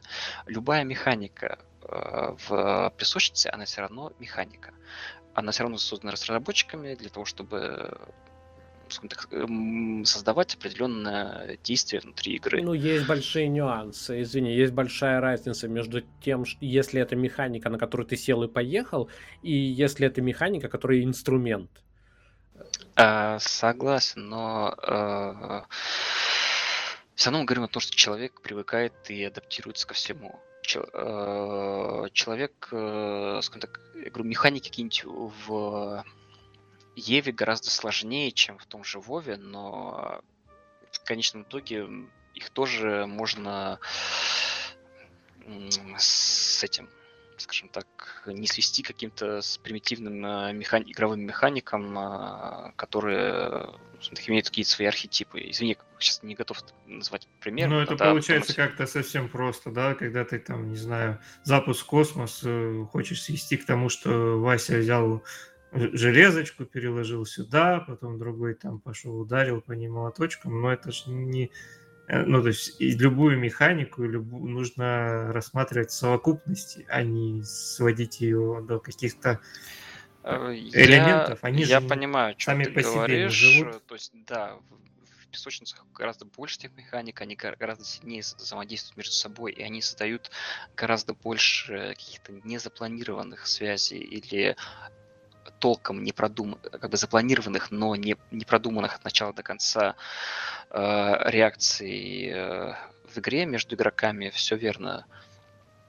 Но все равно остается э, большая часть игрового процесса, особенно когда этот процесс связан именно на взаимодействии игрока с игрой, а не с другими людьми, он все равно сводится скажем так, э, к банальному, не знаю, ритуалам, можно сказать. Ритуалам а, а, абсолютно идентичным квест действиям, как и в, любой, в любом парке. Ну, погоди, погоди. Ну, вот смотри, мы придумали в ЭК валюту. Не знаю, читал ты или нет, а, на основе ракушек. И это абсолютно, то есть нигде такого нет. Ну, может быть, где-то есть, но я это придумал из головы. Люди приходят, говорят, как это работает, что это, и, и, и так далее. То есть э, сказать, что... На самом деле ты просто ходишь и собираешь Ну да, да. Понимаешь? Ну, то есть это же сконструированное при помощи инструментов, но это... То есть надстройка над механикой в итоге получилась намного больше, чем сама механика. Да, ее можно было использовать примитивно. Можно было прийти и сказать, как это говорят часто в эко, да, э, что у нас будет, э, как у нас будет поддержана э, валюта. Она у нас будет поддержана золотом. Ну, потому что все привыкли к тому, что это будет поддержано золотом. Есть одна проблема. Проблема номер раз. Золото использовалось потому, что в, в челове, у человечества, да, в совершенно других условиях. Почему? Потому что оно было, ну, по большому счету, бесполезным, редким и не очень э, полезным в плане своих свойств. Мягкий металл, тяжелый металл, э, вот, блестящий металл, ни, ничего не скажешь. Вот, и, а потом уже, когда появилась электроника, допустим, да, там уже, ну, сейчас много заменителей этому, но, допустим, золото как материал, оно вдруг, у него появилось там второе дыхание, но в момент, когда оно было, э, использовалось для денег, этого всего не было. И тут получается, когда люди просто переносят по привычке в эту штуку в эм, эко, получается, во-первых, золото в рамках эко очень востребованный ресурс, и э, сжигать его ради денег не стоит. Во-вторых, э, для того, чтобы э, поддержать золотом валюту, э, ты фактически поддерживаешь, ты фактически э, шахтеров, которые и так много зарабатывают, делаешь вообще королями мира. Потому что вот новичок, который пришел, он не может заработать валюту. И это была самая главная идея, да, нашей, почему ракушки, что ты пришел, понырял, собрал ракушек, и ты уже, ну, какой-то стартовый капитал сколотил. А с точки зрения шахтера, то есть человек, если новичок пришел, он должен прям шахту создать, что-то куда-то там найти этот депозит золотой, да, и начать копать, и только тогда он начинает получать деньги. И все это на основе механики. Понимаешь, механика при этом, ну это просто атом по сравнению с тем, что наросло потом вокруг. Поэтому, мне кажется, очень, очень по-разному. А есть, допустим, э, какой-нибудь э, совершенно четкий аттракцион, в котором ты действуешь по правилам. Вот просто ты должен выполнить определенные условия, и когда ты выполняешь условия, раздается дзынь такой, типа, ты победил, да, ты удовлетворил, ты в это прокрустово ложе, ну, как бы все, ты поместился. Молодец. Вот тут вот, э, Атран, ты э, до этого упоминал Слей Данбора, и вот э, почему они работают? Потому что они в своем основании имеют эволюционную психологию человека, то есть обезьянки когда-то там, когда жили стаи, им нужен был особый отдел мозга, называется система пассивной работы мозга, насколько я помню, для того, чтобы отслеживать какую-то там иерархию в стае, то есть кто с кем поругался, а, и так далее.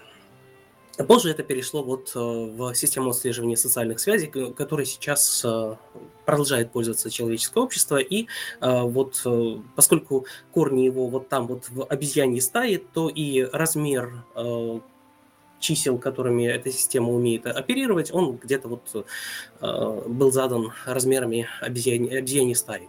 А другая вот вещь, которая базируется в эволюционной психологии, это то, что э, если обезьяна может получить э, какую-то там плюшку более простым способом, то она это сделает. То есть, если где-то можно что-то э, упростить, какой-то стримлайнинг применить, то он будет применен. Э, так и тут, если у тебя есть какие-то механики сами по себе, как вот Геллинджер рассказывает, то со временем они будут как-то там застримлайнены, то есть люди будут пытаться их как-то упростить. Э, если нет специального какого-то вот антикоррупшн, э, антикоррупционного слоя, как это назвать, э, то да, э, если специально в геймдизайне этот момент никак не предусмотрен, то э, это в пределе э, сведется к тому, э, что я опасаюсь увидеть у Ashes of Creation, э, когда тебе говорят, ну да, квесты простенькие, ну найми драйвера, он за тебя в это пройдет вот этот вот кусочек до high-end контента, а дальше там PvP, ну там с пацанами э, как-нибудь ну, да, ну, да. разберетесь, да. Это же проще, согласитесь, драйвера нанять. И вам проще, и нам проще, нам квесты не надо хорошие делать. И найми драйвера, а купи в магазине баночку. Или так, Или да. Так вообще проще всего. Купи сразу персонажа. Да. Хорошая идея, кстати, да. Решает проблемы. Ну, э, да, ты абсолютно прав, э, с одной стороны. С другой стороны, мне кажется, что есть э, некий уровень абстракции у механик, когда ну вот ее невозможно примитизировать, потому что она сама по себе примитивна, и только собрав несколько механик вместе в, при помощи конструктора, вот в Эко так происходит. Ну да, ты можешь написать какой-нибудь закон, который будет, я не знаю, э, давать деньги за, вот там любит э, Джон Краевский, давать деньги за реплики в чате. Э, к примеру, да, э, ну, то есть он максимально какие-нибудь э, глупые вещи пытается показать, что даже это возможно. Но я к тому, что есть механики, которые для интересной, э, для интересных штук придется собирать игроку. И мне кажется, Вальхейм отчасти э, вот мы говорили, когда обсуждали, мне кажется, удалась тема, в которой мы спросили, ну, я задал вопрос, вот как вы считаете, почему, что, что повлияло на успех э, Вальхейма. И мне кажется, очень много хороших э, наблюдений э, собирается там вместе. И мне понравилось вот это наблюдение о том, что каждая отдельная механика сама по себе, она, наверное, не заслуживает внимания. Ну вот, то есть в отрыве от того, от сочетания со, с другими. Все, все это, возможно, мы видели где-то или, ну, могли не удивиться. А когда оно сложилось и наложилось на наши решения, на наши сочетания, а это просто привело к очень классному такому взрыву интереса. То есть у нас получается э, система со свойством эмерджентности, когда целая больше, чем сумма его частей. Да, да. да. Ну, а это, ну, как бы, можно назвать это синергией, да, или еще там. А, но, но да, так, так, мне кажется, это просто самый интересный подход к... И, и вот возвращаясь э, к Антему и к Вальхейму, вот мы сравниваем это. Меня не перестает не то что беспокоить, он, он прям меня взрывает мозг. Почему команды э, там в Hello Games 12 человек, здесь 5 человек, э, в Эко, ребята, их там был десяток человек. Почему они фигачат вот это все, а большие команды, ну, то есть я понимаю, есть простое, они там зажрались, они там не умеют работать и так далее, но это прям, э, ну, не знаю, меня этот ответ не устраивает совершенно, потому что мне кажется, что без нормальных ресурсов все-таки вот сидеть и надеяться на чудо, сидеть и надеяться, что Э, вот, допустим, что, что к чему должен привести вот этот вывод, что большие команды ни к чему? Что больше ребята из Вальхейма ничего хорошего не создадут, потому что они сейчас заработали кучу денег и нанимают людей. Э, то есть я не знаю, как это работает, почему это работает, но... Вот. Смешной вывод, конечно, я, я... насчет того, что... То, что они заработали кучу денег, не значит, что у них станет большая компания. Может, они не знаю, куда-нибудь эти деньги отложат и будут Они дальше могут просто между да. собой их поделить, и, как говорится, каждый купит себе там по дому, который хотел, или еще что-то.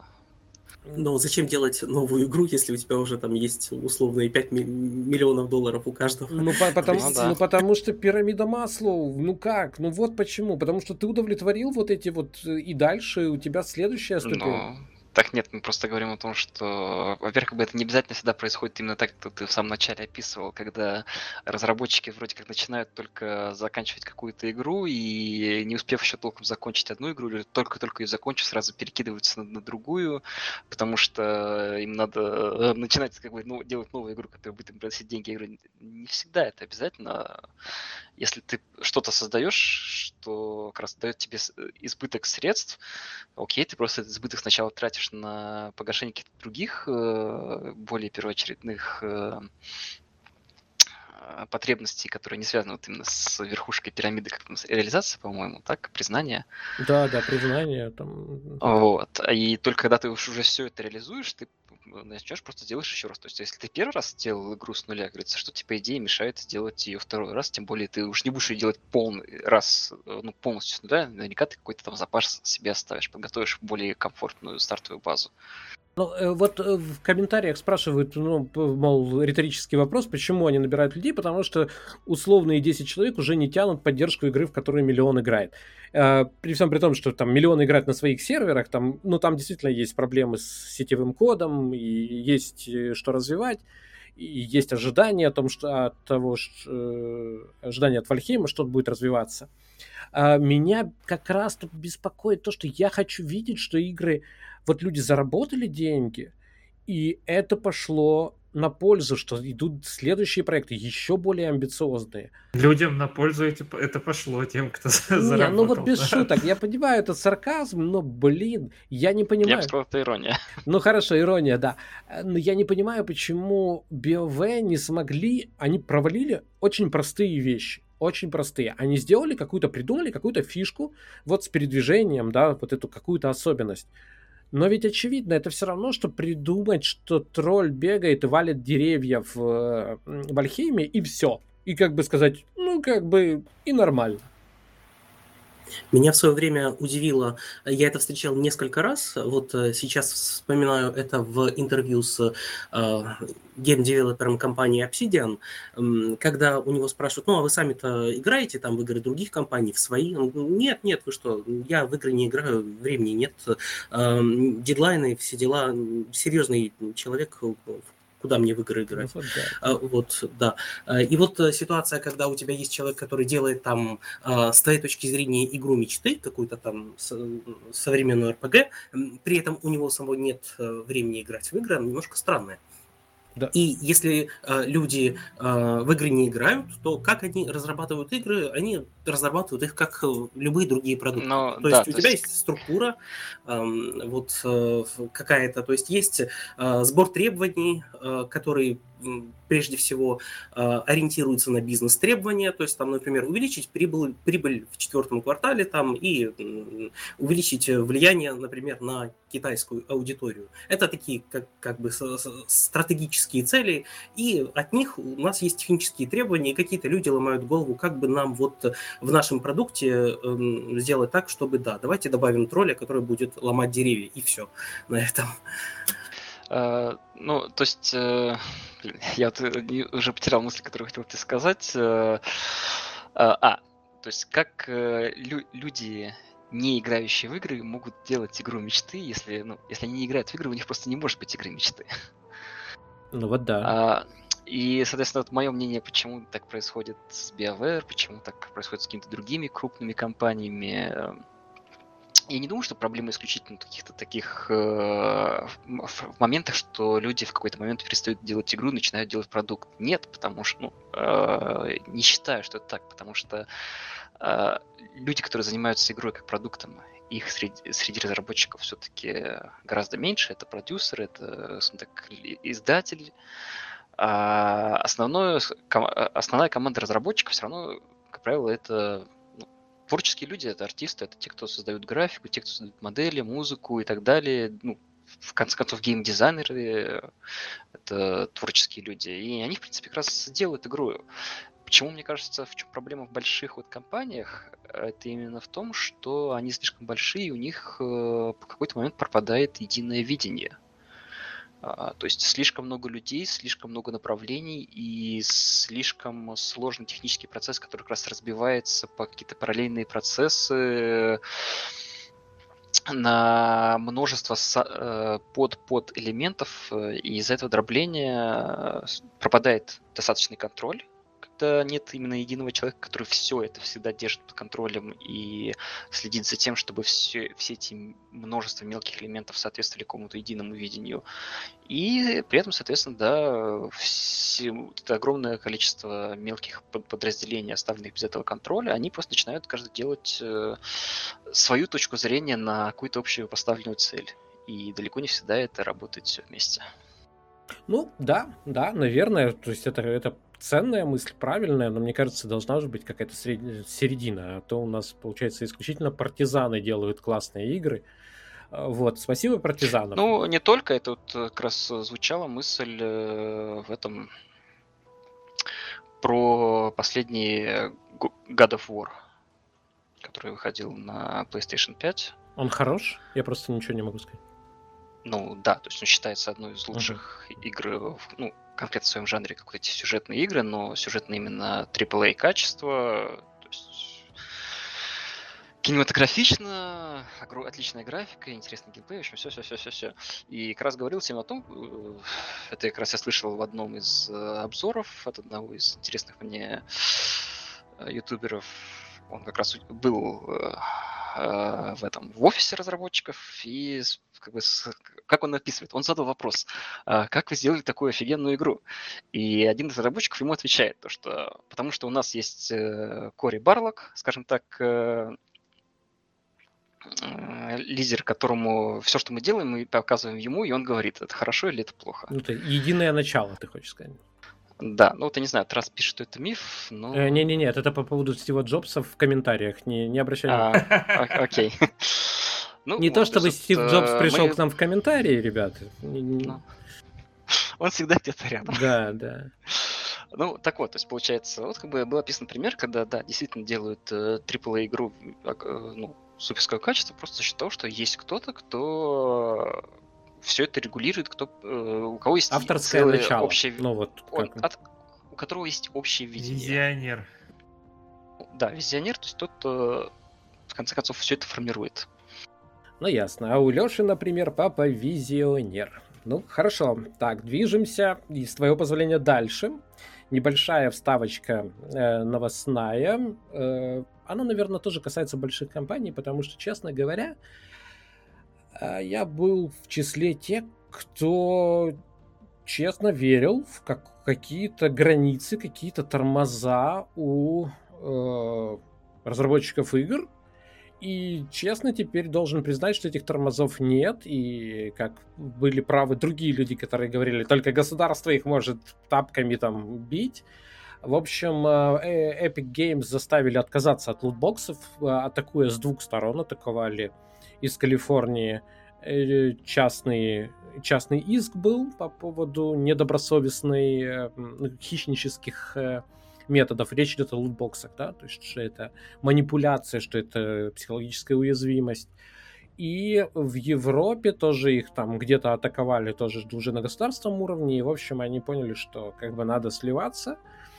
А я все никак не могу смириться с мыслью, что мы, э, мы должны сотрудничать, мы должны чего-то ждать от людей, которые могут совершенно спокойно использовать такие методы и не считают это зазорным. И я не знаю, что с этим делать, но это новость, и от нее никуда не уйдешь. Вот, и мы переходим к Рикетел.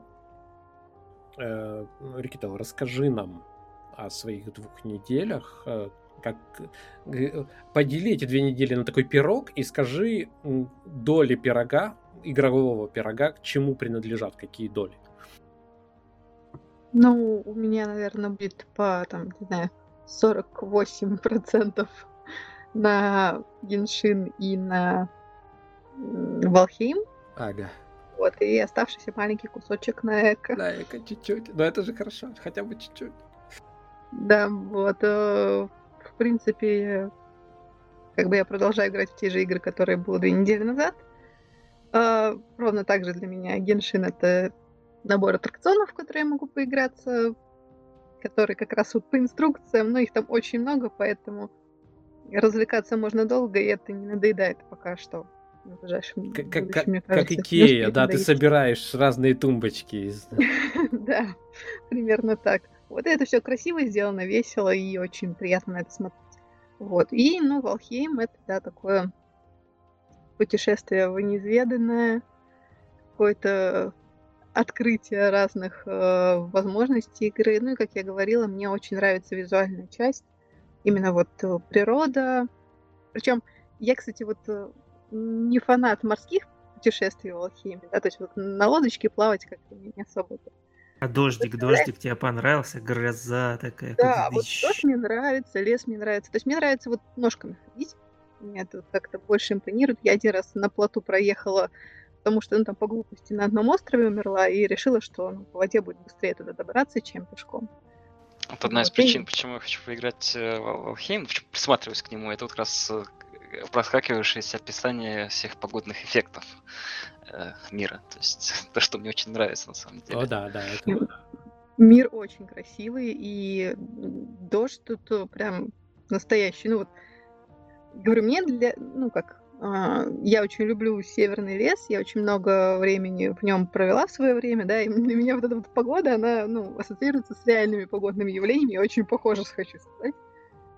И глаза эти в темноте светящиеся тоже. А, Очень то есть это у тебя реальные такие, да? Это в северном лесу да. такое. Вьетнамские флешбеки. Я понял. Да, да. Вот, поэтому мне прям это вот очень приятно, что можно так сидя дома поиграть. Но, с другой стороны, я стала замечать, что там, в отличие от той же Эко, Волхейм очень напряженная игра. То есть да. там отойти куда-нибудь, там чай себе сделать. Вот есть два места, где я могу оставить персонажа. Это если меня даже зачищен, я могу там его еще оставить. И вот э, у торговца, где безопасная зона. Все, как бы больше безопасных мест, в принципе, нету. А у тебя не, кровати, не отгорожена твоя это сам? Так они все равно приходят. Ага. Какая-то движуха начинается. Как мы ходили на босса второго, так я как вспомню, так вздрогнул. ну, потому что у меня дома было такое веселье в этот момент. в смысле, в моем этот жилище. Ага. Мне было немножко даже не до босса, потому что... Ой, кто-то пропал. А, потому что у нас вроде как там движуха, все там, надо там драться, бежать, там, воевать с боссом, а у меня а, ко мне под забор пришли зомби и начали что-то там ломать. И тоже я хотят пытаюсь... воевать. Да, я пытаюсь там выйти в них там подробности штанах, все всем, что осталось у меня после этой битвы, и они тут такие, привет, никуда ты не пойдешь. Но вот, вот так что... э, смотри, э, ты, по-моему, не отвечала на вот этот вопрос Нет. по поводу того, что на, на твой взгляд э, стало причиной такой популярности. Опять же, популярность это такая штука, да, ее невозможно замерить другим в голову не залезешь. Но вот для тебя ты можешь выявить какие-то вот прям явные удачные моменты, благодаря которым тебе кажется, эта игра понравилась и другим, но в первую очередь тебе, конечно. На самом деле тут достаточно такая странная тема, потому что я бы сказала, что были похожие игры, в которые я играла, которые не были популярны. А, например, мне чем-то это отдаленно напоминает э, Dark and Light, так, по-моему, назывались. Вот, но там тоже похожая, то есть э, идея, что есть вот этот вот мир достаточно агрессивный, да, там со всякими необычными существами, тоже там система какого-то крафта, что то постепенно там можешь там инструменты разные крафтить и собирать. То есть, в принципе, идея была похожа, но э, игра была далеко не фонтан. Собственно, поэтому, мне кажется, тут не столько какой-то вот у них прям есть супер решение, сколько у них просто сложилось то, что у них красиво, хорошо работает, достаточно мало лагает. Хотя, кстати, ну, вчера, между прочим, даже на сервере мозговедов лагало, хотя у нас там было 4 человека. Очень, Я сначала подумала, очень что интересно. Проблема с моим интернетом, потому что ну, у меня не очень стабильный, но потом я посмотрела, что Жмур там пинговал в чат. И у нас Судя вчера всему... вечером были большие проблемы. Мы списали это на то, что у нас было 8 человек. Вот, э, да, да, у нас там было, по-моему, 3 или 4 человека онлайн, и да, там настолько, что вот я просто э, ну, не могла нормально даже там простейшего лешего убить, потому что, ну, как бы, я, я замахиваюсь в то место, где уже никого нету. Вот, такой, такой странная была ситуация. Может быть, это что-то было... А ну, мне, мне, мне кажется, что это со Steam что-то связано, потому что даже наши серверы, они на, у разных хостеров находятся. То есть... Ну вот, возможно. То есть что-то что пошло не так. Ну и в этом плане мне кажется, что если будут развивать игру, то в первую очередь, мне кажется, им нужно подумать именно над стабильностью вот, э, сетевого соединения. И, конечно, нужно увеличивать количество людей, потому что 10 это очень мало. Для игры, которая рассчитана именно вот на такое, ну, вот миним, э, как это, тайним ММО, да, когда там небольшие сервера открываются, да, да. 10 это маловато. То есть для кооператива с друзьями поиграть, в принципе, нормально. То есть у нас э, мы играли так, по-моему, Forest, где ограничение 8 человек, а, вот, и там, в принципе, да, там небольшой мир, небольшая карта, вы в небольшой компании можете поиграть, и, в принципе, этого достаточно. А вот всякие игры, которые, даже тот же Seven Days to Die и вот подобные, там ограничение обычно это в районе 40 там и больше человек. То есть э, явно то, что нужно сделать в Алхейме в ближайшее время, это вот увеличить это ограничение, потому что оно, конечно, очень э, ограничивает игру. Ну вот мы обязательно об этом поговорим, потому что отчасти этого и касается вопрос э, Баке, который я хочу обсудить в конце. А у меня к тебе сейчас вопрос в контексте нашей темы про квесты. Вот как ты считаешь, вот квесты в Вальхейме, они нужны? Э, или они... А, нет, я думаю, что в Вальхейме они не особо нужны, просто потому что это довольно песочный мир, в котором ничего нету. То есть, ну, по сути, там никакой цивилизации, никаких NPC, ну, там, кроме торговца одного какого-то особо нету. Там есть один ворон несчастный, который там... Кстати, вот минимальные квесты, которые меня немножко смущают, на боссов дает, и как бы, в принципе, все на это. Вот, но для Валхейма, мне кажется, квесты не нужны абсолютно. С другой стороны, другие игры, да, где есть вот виртуальный мир, который продуманный, да, где есть э, какие-то NPC, которых там населяют какие-то города искусственно созданы. Там, конечно, квесты нужны хотя бы для того, чтобы э, игрокам знакомиться с лором, какие-то истории получать. Но это такая достаточно парковая, даже, может, сингловая механика, но мне кажется, что вот игры вот именно с каким-то сеттингом, вот таким вот, который, как сказать, когда мир не пустой, то есть ему нужно рассказывать о себе игроку, и квест это один из таких самых подходящих инструментов, но, естественно, их нужно делать не убийство волков и, и там, а тебе, вот, э, как, как тебе вот mm? их подход в Альхейме к тому, как они рассказывают, эта же земля была кем-то населена. Ты ходишь, ты же видишь деревушки, и главное, ты видишь ну, рунные камни. Так предыдущие жители, да, которые да. такие же путешественники, как ты. И меня, меня поразило, что это не NPC, но это люди, которые оставили тебе сообщение через рунный камень. И там есть даже руководство, типа, вот как приручить свинок? Вот смотри, обратите внимание, там, ты ты ты вот мы при... или там не селитесь возле леса, там селитесь на открытом. И это, во-первых, кри...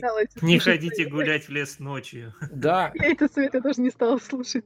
Да, но это это все, во-первых, немножко по-хорошему крипи, такое, то есть ты понимаешь, что эти люди куда-то исчезли, то есть они были, и это немножко так вот в, три, в триллер стиле. И они превратились в ну, этих Ну, непонятно, веш. да, куда, что с ними случилось. А с другой стороны, это вот то самое общение, которое мы же понимаем, что, ну, вот эти NPC, это же стуканы, они не особо отличаются, просто анимированные камни рунные, по большому счету. Ну, вот он как будто говорит с тобой, но ты очень четко понимаешь, я э, как раз по-моему, на прошлом подкасте вспоминаю, э, вспоминал уже, как человек там э, делился своим опытом первым, когда он пришел в ММО и пытался разговаривать э, с NPC в полной уверенности, что это живые люди, потому что он не ожидал увидеть в этом мире никого, кроме живых людей.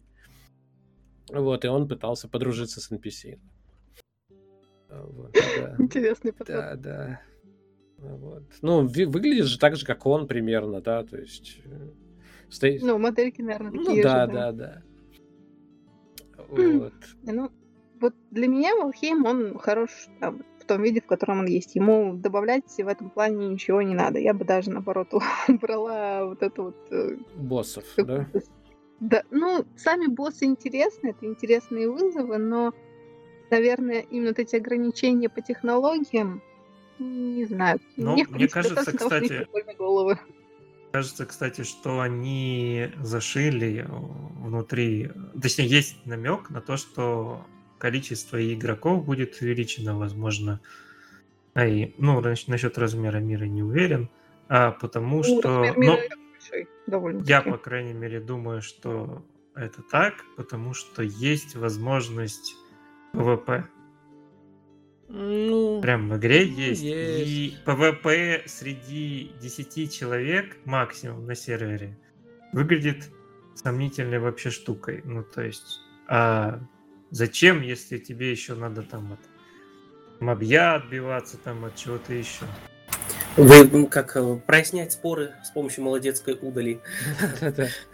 Но, кстати... Чья кровать справа, чья слева. Кто заклаймил, то, то ты прав. А, но мне кажется, что по поводу боссов, вот у нас живет э, довольно далеко, но на нашем материке в Вальхеме, в нашем мире, живет в пещере э, тролль двухзвездочный.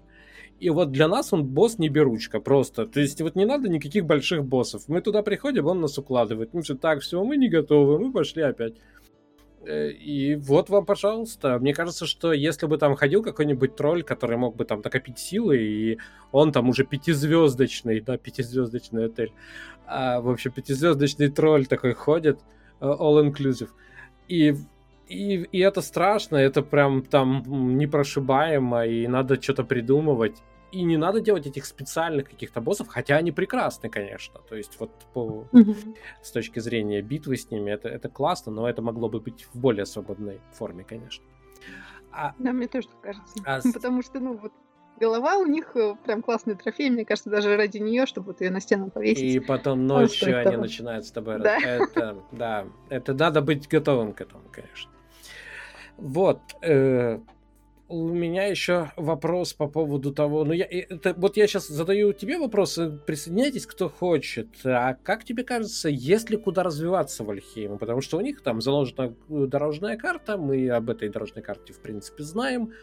А я спрашиваю твое мнение. Вот куда бы, на твой взгляд, э, Вальхейм мог бы развиваться, чтобы, ну чтобы, знаешь, вот я все боюсь этого момента, когда мы убьем последнего босса, и поймем, что как бы все есть, да, ну что, что дальше-то?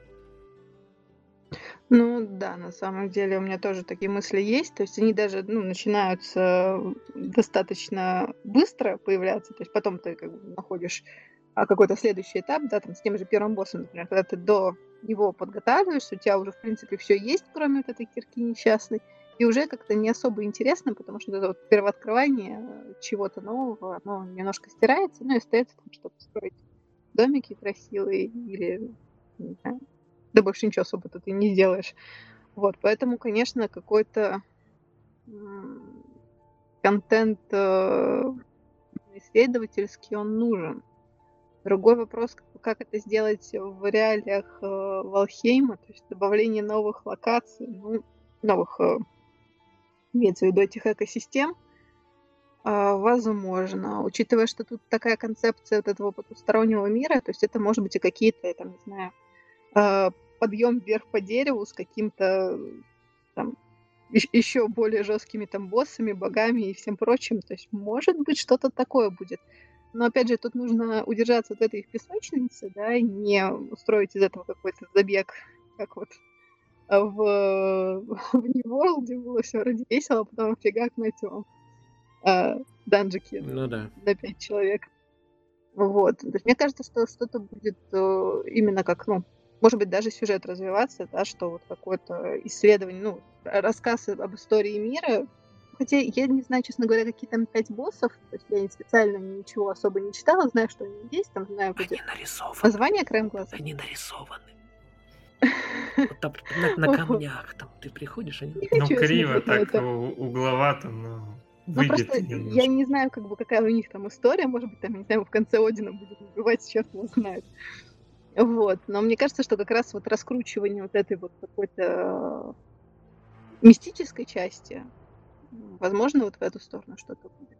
Ну, конечно, больше рецептов, больше ресурсов, больше всего. То есть это никогда лишним не бывает. То есть если можно на костре приготовить э, не три блюда, а там больше, это интереснее. Именно, ну, именно поэтому это ближайшее обновление Вальхейма будет посвящено рецептам и архитектурным элементам для домика. Вообще прекрасно, вот. потому что можно строить красивее домики и готовить да, вкуснее еду. Да. Я довольна. А, ну, это вообще отдельная история с архитектурным конструктором. А, поговорим отдельно в другой раз, потому что сейчас надо двигаться дальше, еще задать вопрос, а я хочу поговорить еще с Сириусом. Я маленькую такую вставочку, потому что это важно. А, другие новости уже не буду рассказывать, расскажу о новости который касается непосредственно мозговедов и прекрасной игры Эко. Мы уже, можно сказать, смело перевалили полгода игры на своем сервере, в своем, на своем мире, беспрерывной игры. И у нас очень хорошие результаты, этому посвящено просто для того, чтобы не как-то поэтически, да, там в превосходных степенях все это описывать, я просто взял графики, и вывел графики, э, которые показывают определенные там процессы, да, количество э, времени игрового времени проведенного, там количество активных игроков э, и так далее. Мы, ну, на мой взгляд, из того, что я знал раньше, из того, что я видел раньше для себя, я не буду говорить там про мировые рекорды, для меня это прям не просто рекорд, а очень большой отрыв от предыдущих экспериментов, потому что мы больше двух-трех месяцев не держались, все это затухало. А, поэтому очень хороший результат. И все это продолжается. Я надеюсь, мы там перевалили какой-то очень важный момент, когда уже никто не думает о том, что это когда-либо закончится. Все уже просто так свыклись с этим миром, с каждым его уголком, что это, это будет продолжаться. И я всех приглашаю попробовать вот эту игру в режиме не забега, а вот такой размеренной жизни. Понимаешь, что на фоне Вальхейма сложно звать в более привычную игру, но может быть. Э, и, и вообще это, это классное достижение, потому что мы в какой-то степени экспериментировали и проверяли собственные теории, в том числе и по поводу гринда, между прочим, которым нас пугали, да, и многих таких вещах. Все. Я хотел об этом сказать, потому что это важная такая веха. А, и мы переходим к Сириусу. И переходим, наверное, первым делом. Я хотел узнать твое мнение по поводу а, вот э, не только перенесенной даты New World, а вот всего, что связано с последним э, анонсом и информацией об игре?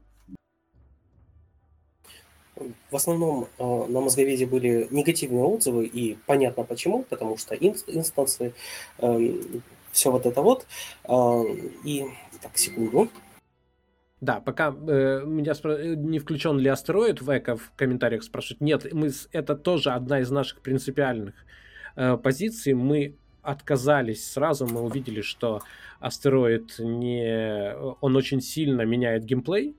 Есть жизнь до астероида, есть жизнь после астероида. Неважно, чем закончилась эта история сбитие астероида или падение, ну, падение, понятно, приводит к э, игре, но сбитие астероида приводит тоже к концу игры, точно к такому же, как и падение астероида, поэтому изначально не было астероида, и мы очень этим довольны. Это, это повлияло. Да, Сириус, ты вернулся, да? Да, я тут. Прошу прощения. Я так думаю, что пока что все-таки рановато э, вот так вот однозначно ругать э, New World э, за то, что они делают, и все-таки э, я пока что попридержу коней, и, конечно, выглядит это все не сильно красиво, а, но подожду каких-то более финальных анонсов, посмотрю, как это выглядит а, в финальной версии. И, конечно, если все будет так, как это выглядит сейчас, то будет не сильно красиво, не сильно хорошо, но все-таки имеет смысл подождать. А, вполне возможно, что проект закроют, так и не выпустив. Шанс этого есть. Мы видели это уже по другим играм Amazon. А, так что все-таки имеет смысл подождать, посмотреть. Ну, хорошо. Ну, то есть, э, я, мне приятно тебя слышать. Ты такой евангелист New World, э, и, и мне прям, что э, на меня наезжают, если ты видел, да? Что тебе, что там, заплатили, что ты топишь про New World? Я вообще, я бы такой, чтобы хвалил все игры и восхищался, и мне кажется, что это лучшее положение ресурса, который пишет про игры, да, вот это восхищение, вот это вот детское восхищение, которое сейчас мы переживаем в связи с Вальхеймом, это лучшее, что было за, ну, я не знаю, за долгое время. И это, потому что, ну, о чем писать? О, о плохом? Кому это нужно? Это быстро от этого, от этого устаешь.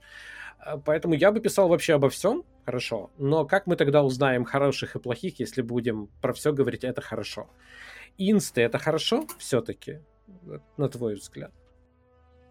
А, в свое время я бросил играть в Lineage 2 а, на стадии Goddess of Destruction, как раз потому, что мы в Констпати ходили, а, фармили там какие-то там семена разрушения, еще что-то там, и это все просто нам надоело. То есть это какие-то там ежедневные походы в инстансы, где ты делаешь одни и те же действия изо дня в день, и, в общем-то, по-хорошему, это с точки зрения внутриигровых каких-то эм, ценностей, это самое эффективное, чем ты можешь за- заниматься. То есть, если ты этим заниматься не будешь, что ты будешь делать с точки зрения э, игровых активностей, э, глупость. Э, так что это вещь, которая, в общем-то, убивает игры. Это, по-моему, уже более-менее общее место, что в этом не так уж то много хорошего. Конечно, это решает ряд проблем, а, но при этом добавляет э, не меньше. А как, какие и проблемы что... решает? Вот я просто, э, я вижу, я, я воспринимаю, мне кажется, главное достоинство New World, которое было э, до этого, то, что это общий мир, э, общий открытый мир. И все касается всего, да, вот этот вот, как только, вот эта э, вещь, которая появилась с ремонтом инструментов, да, она прям, она мелочь, которая распространилась сразу на все. А когда появляются вот такие изолированные участки, мне кажется, ну, во-первых, это автоматически означает, что все самое сложное PvE будет там. Да, то есть у тебя есть какое-то сложное PvE э, с какими-то там фазами, э, то есть э, босс вначале делает одно, потом делает другое, еще что-то там. То есть э, сама структура вот, вот этого PvE-контента достаточно сложна. Если мы сюда добавим еще э, какие-то элементы, которые мешают прохождению, например, э, какую-то вражескую PvP-гильдию, которая э, как-то там на это влияет, это добавит, это может добавить какого-то интереса, но однозначно поломает э, тот э, именно тот PvE-контент, который хотели э, донести э, авторы вот этих парковых элементов. Э, и здесь изоляция контента, она позволяет э, получить именно э, тот уровень драматизма в нужные моменты, которые хотели э, туда вложить э, создатели этого контента. Но смотри, у нас в New World можно отключать PvP флаг и вообще говорить, идите все, вы все лесом. Вот ну, за, зачем... В открытом мире никогда не будет такого, как можно устроить в данже. То есть можно устроить какой-то прям аттракцион с определенным э, рельефом, да, с определенным какой-то э, возможностью там включать разные э, механики. В открытом мире все равно не получится так сделать. Просто ну, потому правда, что там да, да. другое количество игроков может прийти там да что угодно может произойти. Там игроки могут придумать, как это все сломать, э, сделать там намного проще. Да даже, кстати, в данжах могут это делать. Но, но разве это не ленивый геймдизайн? Ну да, есть проблема, надо ее решать. Ну не инстансами же, ну елки.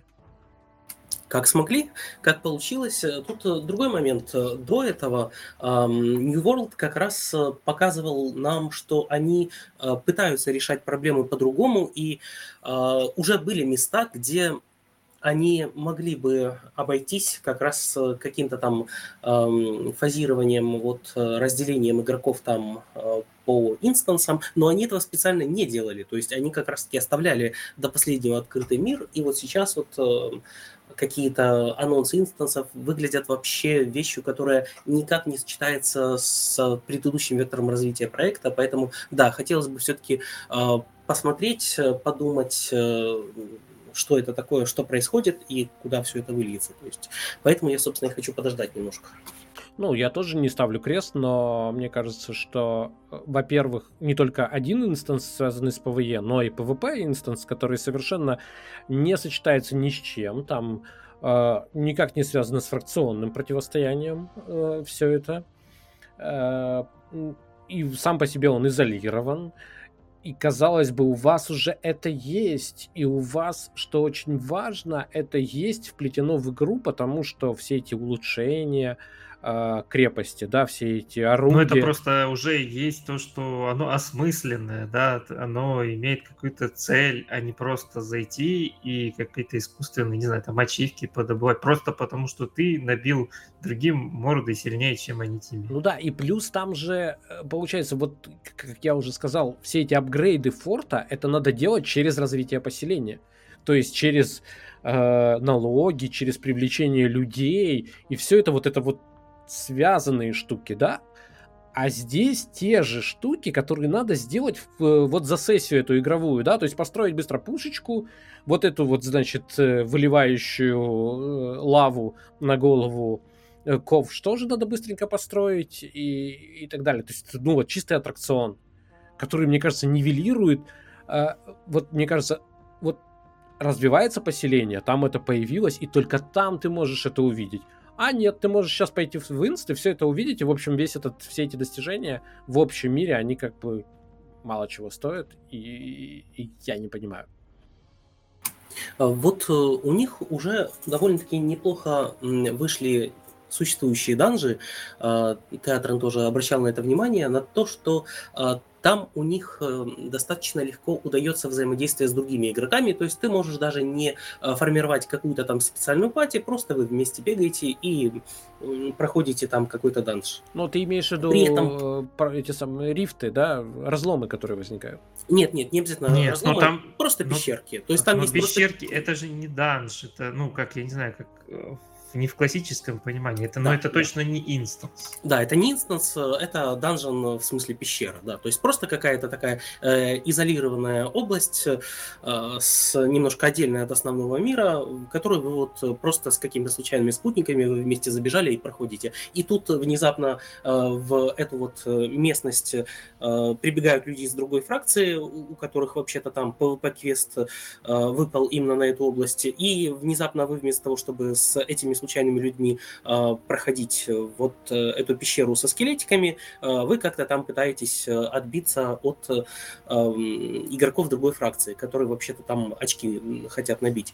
То есть вот это момент, который удался уже, и вот там как раз есть некоторое пересечение механик, которые вместе вот дают как-то немножко больше, чем каждая по отдельности.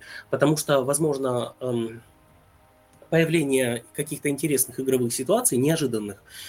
И вот это, в общем-то, элемент не парка, а песочницы. И имея вот это, добавлять еще какие-то инстансы, это мне непонятно. Ну хорошо. Я, мне кажется, это хорошее место для перехода к э, вопросу Баке. Заодно мы с тобой поговорим и о Вальхейме, да, вот в контексте. Вопрос, так, но это вопрос ко всем. Я не знаю, в какой мы очередности будем отвечать. Давайте в какой-нибудь э, любой. А вопрос такой, что будет с игрой, если туда придет много людей? Ну, то есть э, какое-то там, скажем, вот как говорили, под сотню. Вот на ваш взгляд, э, игра это выдержит или нет? Вальхейм. Имеется в виду именно Вальхейм? Да, да, Вальхейм, Вальхейм. И речь об, э, именно о Вальхейме. Ну, не имеется в виду какая-то техническая сторона. Да, да, допустим, а имеется в виду организационная, геймплей. геймплейная, совершенно. Я знаю, все скатится в PvP. Ну, нельзя, в Вальхейме не может все сходиться в PvP, потому что там да. точно так же, как в New World, включать надо флажочек. Да, но не я думаю, хочешь что включить? включать. Я думаю, что PvP будет гораздо больше, потому что 100 человек это уже, в принципе, будут отдельные поселения, это, возможно, будут какие-то конфликты за ресурсы. Ну, конечно, за боссов не знаю, фармить боссов на серьезном как бы вряд ли имеет смысл.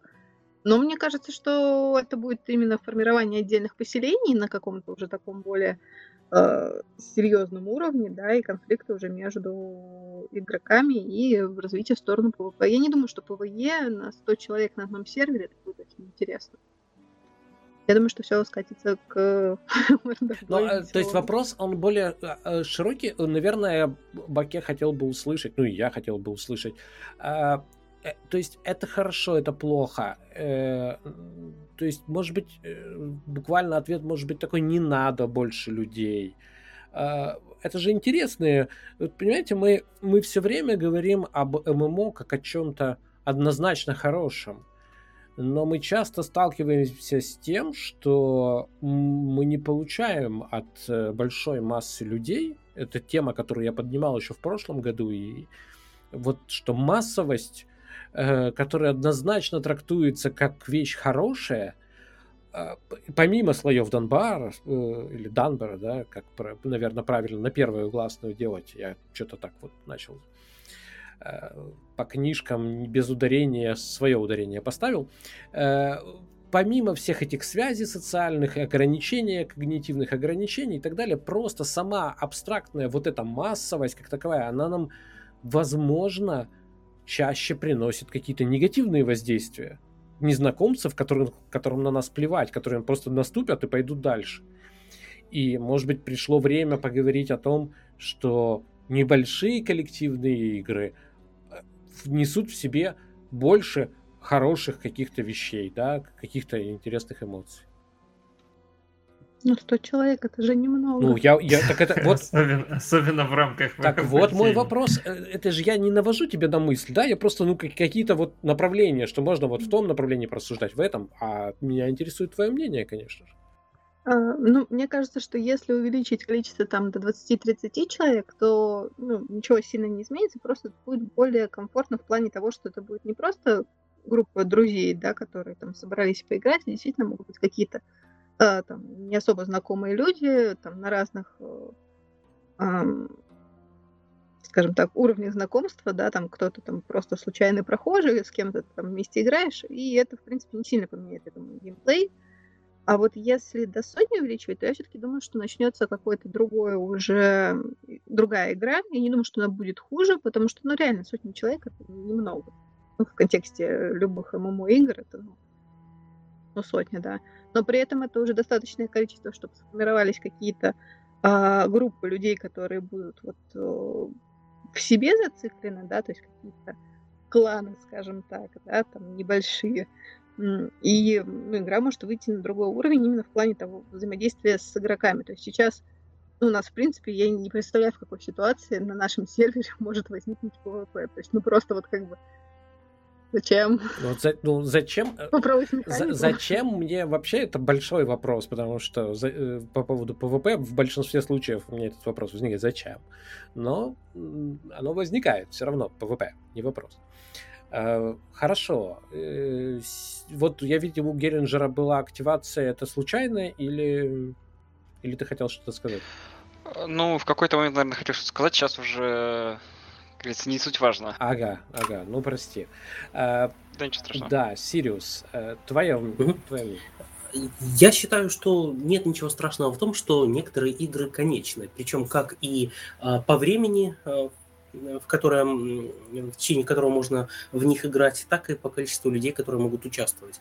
А, и нужны как и игры, которые вот э, не заканчиваются, как э, Эко, который ты упомянул, а, так и игры, которые таки можно пройти до конца. И вот Вальхейм, к сожалению или к счастью, а, как раз э, из игр, которые можно пройти до конца, и это по дизайну, то есть это сознательное решение авторов так и количество людей, ограниченное 10, э, тоже, по-моему, решение сознательное, и 100 эм, человек, э, по-моему, контент на это не рассчитан, и геймдизайн на это не рассчитан, то есть это будет уже какая-то совсем другая игра. Возможно, можно как-то эволюционно перейти э, от... Э, ну, я нет, я в это не особо верю. Э, тут есть смежный вопрос. Вот опять же, в обсуждении New World, э, Атран, ты упомянул, упоминал, что э, у вас, когда вы приходили толпой на болото, у вас не было никакого челленджа, вы просто э, за счет того, что вас много, проходили какие-то э, вещи, которые иначе могли бы быть интересны. Э, вот э, здесь в Вальхейме, скорее всего, будет так же, если играть хотя бы толпой человек Нет, не 20. так. Нет. Тут как раз совсем не так, совсем наоборот. Тут будут изгонять людей, просто уходи с нашего острова, ты Тут просто окружающая среда, она шкалируется от того, э, сколько людей. То есть, если один человек может того же тролля там довольно легко закайтить издалека из лука, бегая там от него, то если там будет 3-4 человека стоять, то этот тролль будет, э, соответственно, гораздо крепче, гораздо сложнее его будет убить. Ну, мы как раз бегали э, на болотах э, с Ажмуром, Каодой. Э, вот тогда э, я до сих пор не уверен, что есть вот такое ощутимое э, скалирование контента, то есть э, того же э, тролля двухзвездочного мы с горем пополам как-то э, завалили, и, в общем-то, я не могу сказать, что он вот как-то сильно отличается от двухзвездочного тролля, которого я могу встретить просто вот э, в дикой природе один, соло. Э, может так быть, он конечно. поэтому, он, да. ну, то есть это же шкалирование, ну, в этом же и смысл, то есть если вас трое, то вам тролль такой под вашей силы. Ну, то есть, если ты сам встретишь звезд, двухзвездочного, он будет под твоей силой. Под тебя одного.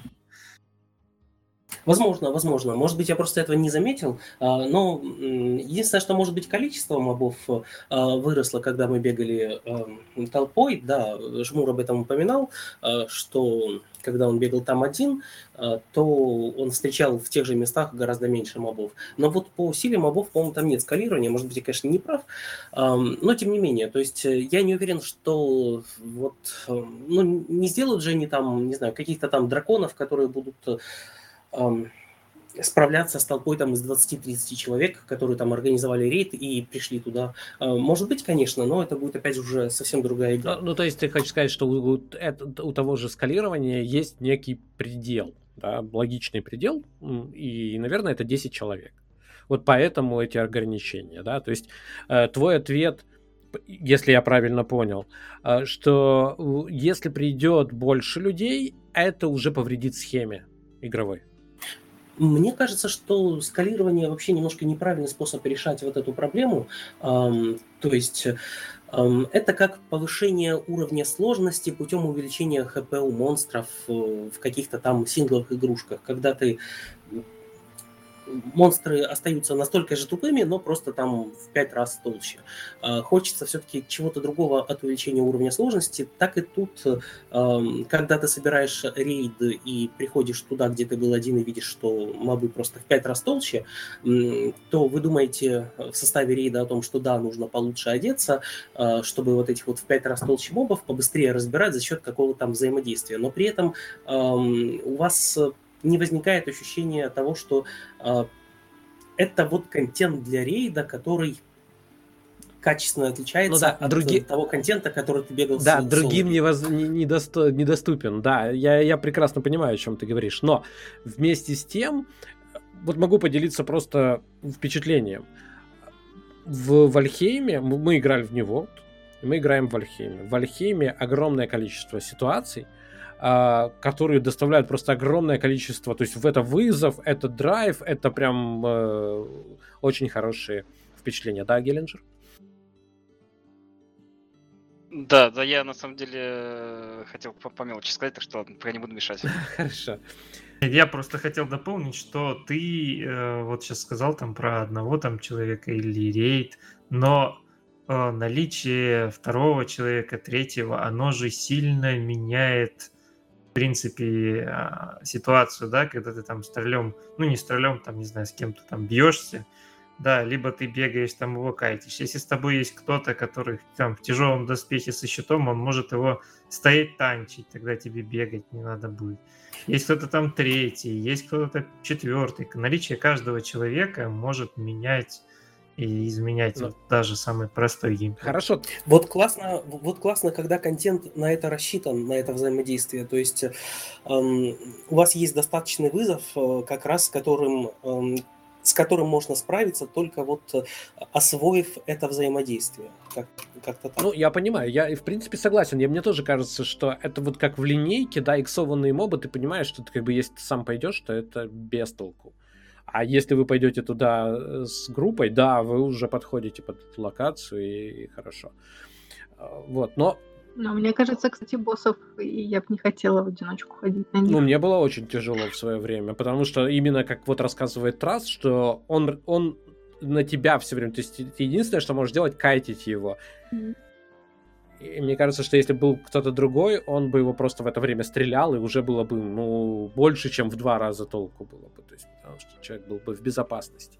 Но, Траст, я хотел тебя спросить. Э, я, я не, уже Геленджера не буду дергать. Есть вторая часть этого вопроса. Может быть, Геленджер поучаствует. А сейчас завершаем эту часть. Э, на твой взгляд, если будет больше людей, игра пострадает? Скажем так. Мне кажется, что она не пострадает, а, но она столкнется с теми же вопросами, которые возникают по поводу социального взаимодействия в ММО. Ну, частично, как то, о чем говорила Рикител, да, о том, как что и ты тоже говорил, чем больше людей, тем, соответственно, больше личностей, больше видения, а, больше вариантов для каких-то столкновений интересов. И это, ну, точно так же, как это мы видим в ММО, может э, приносить негативный опыт части игроков. Тем более, что в Вальхейме, насколько я сейчас вижу, там шуршишь, есть шуршишь защита. микрофоном. Есть защита только от э, там, открытия дверей или сундуков. Ну, допустим, кто-то может прийти, просто тебе дом сломать и все и ты ничего с этим не сделаешь, потому что у тебя нет, нету в этот момент в игре. Я, да, я, кстати, слышал уже пример гриффинга в, на открытых серверах Вальхейма, так что да, это ну, проблема есть. Но и, и в целом, конечно, хотелось бы, чтобы э, а, все время думали о любом взаимодействии. Мне хотелось бы, чтобы любой разработчик думал о любом взаимодействии, а сколько положительных эмоций, ну, интересных, пускай не однозначно, что, ну, что типа все розовое в шоколаде должно быть, я не знаю, а просто, ну, каких-то в итоге по -по позитивных эмоций э, может сгенерить та или иная игровая конструкция при том или ином количестве людей. И мне кажется, вот если это будет во главе угла, то игры будут получаться намного более интересно. Хотя, конечно, хотелось бы вот с мозговедами играть на одном сервере однозначно. То есть тут, если бы 36 человек было там, как, э, или там 32, да, как обычно, это уже было бы намного лучше. А вторая часть вопроса, она такая, что нужно сделать с Вальхимов для того, чтобы превратить его в ММО, потому что проскакивали, это задает вопрос Баке, но говорил и Жмур о том, а вы представляете, какие они могли запилить ММО? Так вот, у меня вопрос, а могли бы, ну, то есть, э, если да, то что, что для этого нужно было сделать? Ну, давайте, я не знаю, как. Ну, как-то, конечно, тяжело об этом говорить, не представляя, собственно говоря, что сейчас есть в алхимии, какие механики там и как они работают. А ты, ты можешь посануть. Ну, такой вопрос. Я же ничего не могу. Ты можешь сказать, ребята, я разберусь с игрой, и потом вам отвечу на этот ну, вопрос в следующий раз. Ну, я потому что пока, пока пускай другие отвечают. Те, кто я попробовал в алхим, то Рикетел. Да, Рикетел. Я думаю, что для этого нужно добавить какую-то механику, которая подразумевает э, построение совместных поселений. Мне кажется, что вот если добавить это, да, сделать там, э, замотивировать людей строиться вместе, вот, то это может как-то сработать именно для ММО игры. Так что был какой-то более... Но опять же, долгосрочно все равно не вижу здесь игры, она все равно немножко конечная. Вот, но увеличить эту сессию, да, увеличить э, взаимодействие между людьми, это бы помогло. Ну, я бы хотел сказать, что, по-моему, просто самого факта вот именно что строительство недостаточно, ведь... Не, я а, не говорю, что к этому должна быть какая-то механика привязана, естественно. Просто строится, ну и сейчас... Частично, да. Я что сказать, то есть, э, если говорить не конкретно не про Валхейм, а вот в целом, допустим, про вот этот жанр Э, survival, то есть выживачи, как хотите. Э, чем, на мой взгляд, они отличаются от э, ММО и почему так они по-нормальному не играются к ММО? Потому что в них как раз нет именно бесконечного геймплея, в них заложена сессия. То есть есть просто какой-то набор механик, есть какой-то предполагаемый срок, за который игрок развивается от полного нуля до максимальных технологий, максимальных инструментов и максимальных возможностей. После чего, когда он получает все эти возможности, ну, как бы у него нет никаких целей.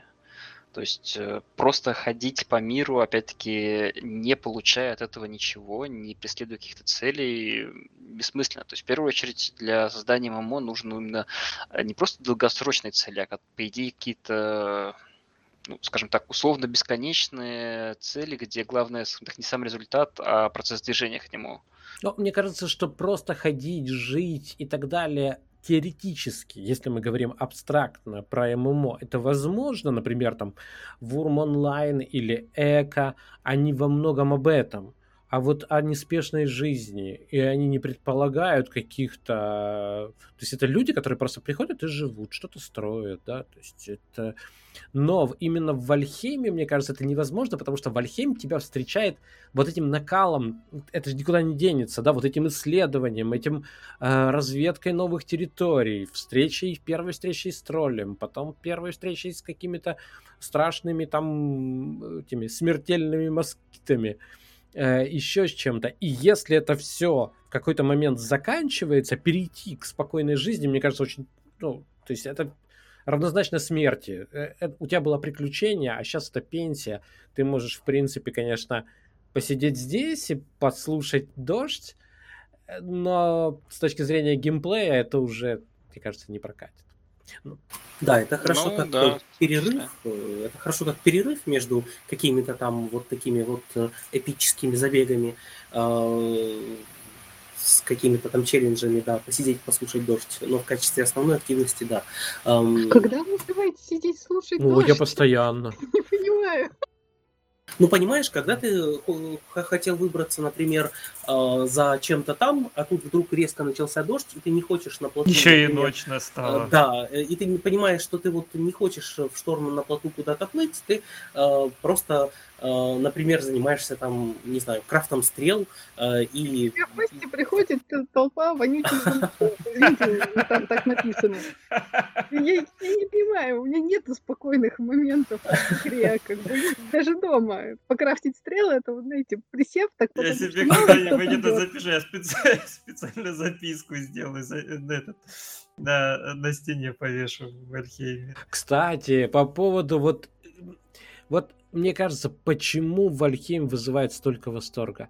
Я когда-то рассказывал, у нас была мечта. Мы скрафтили в Lineage 2 э, первый э, Iron Hammer. Вот э, наверняка Сириус знает, о чем идет речь.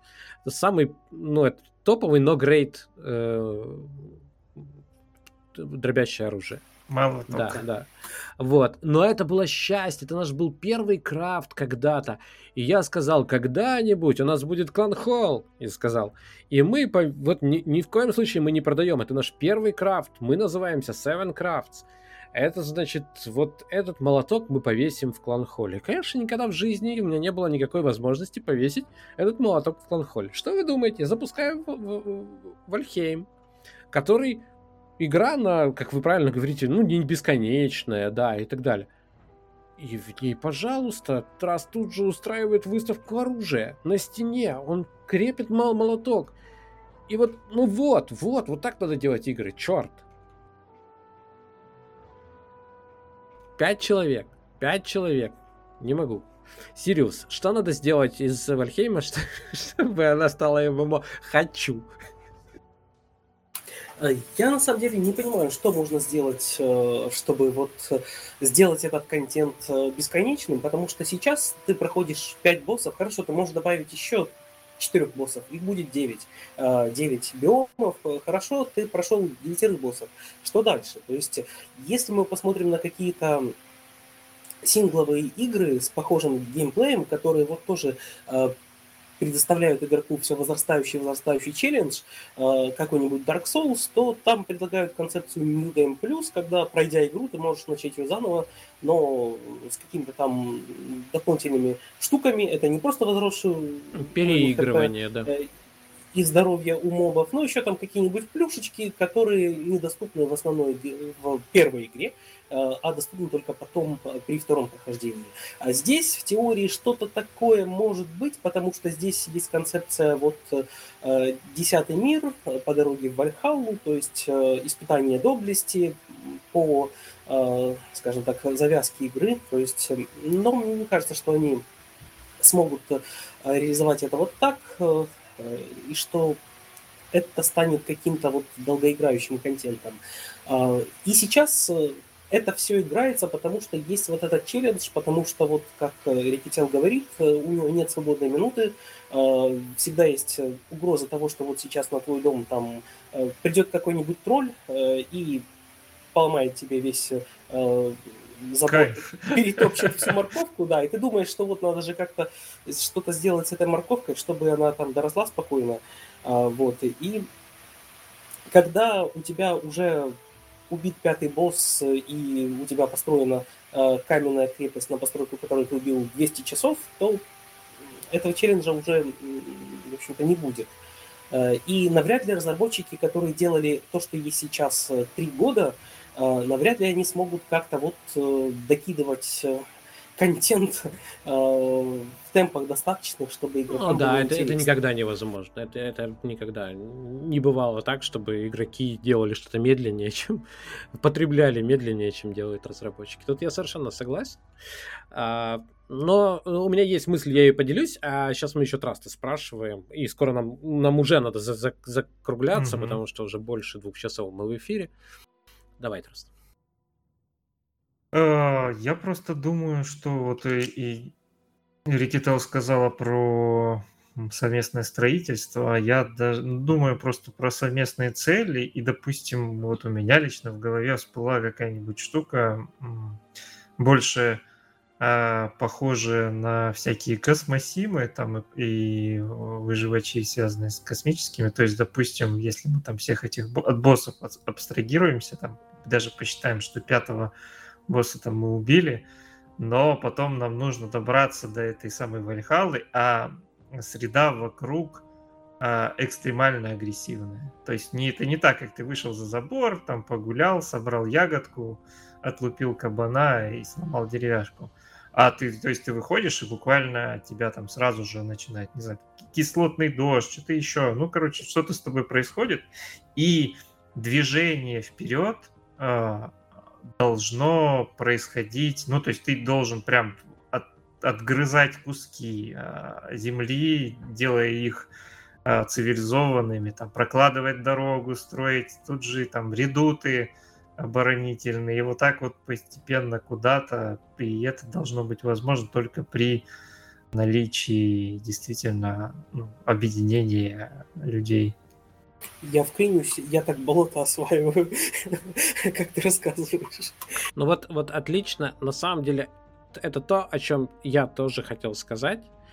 А, мне кажется, что когда мы говорим о ПВП, и вот когда мы думаем, что придут люди, и первое, что они будут делать, у нас начнут возникать конфликты, а я хочу обратить внимание, что э, непривычно для других игр в Вальхейме все э, ресурсы, они конечны, они не восполняются. То есть, если выкопали медь в вашем Э, регионе, то ее там больше не будет. Другой вопрос, что медь сделана интереснее, но не буду спойлерить. А, тем не менее, если прошли данж, то все. И это на, на самом деле взрывает мозг в какой-то момент, хотя это абсолютно естественно. Да, в этом данже убили скелетов, все, их там больше не будет. Может быть, как-то через время будет, но в ближайшие дни ну, мы не встречали. То есть для меня сейчас фактом является то, что прош... если кто-то прошел данж, то ты туда приходишь, он пустой. Это так. Вот. То есть грибочки отрастают, а мобов больше да. нет. Да. И вот когда мы рассуждаем, что придут люди, и мы начнем сталкиваться, а ты мой данж зачистил, ты мой, э, ты мой руда копал и, и прочие штуки, мы себя представляем, в общем-то, в вольготных условиях. То есть, что это просто мы идем под, э, сол, под теплым солнышком к меди и ее копаем. И мне кажется, что доказано тысячу раз. Люди объединяются, люди начинают помогать друг другу под давлением обстоятельств каких-то, когда они понимают, что им э, надо заниматься постоянным вот этим обменом хорошими поступками, да? в расчете на то, что тебе это вернется. Вот э, это э, часто, несмотря на то, что вот фильмы катастрофы часто показывают, что люди там друг по другу, друг друга по головам ходят и так далее, но вот такие стихийные бедствия, они позволяют, ну, как бы у людей просыпается вот этот принцип «я помогу, потому что мне тоже могут помочь через какое-то время».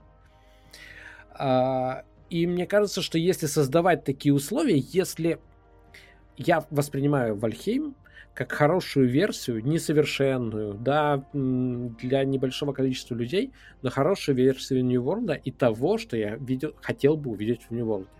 Когда отвоевывание среды происходит, а среда тебя атакует в ответ.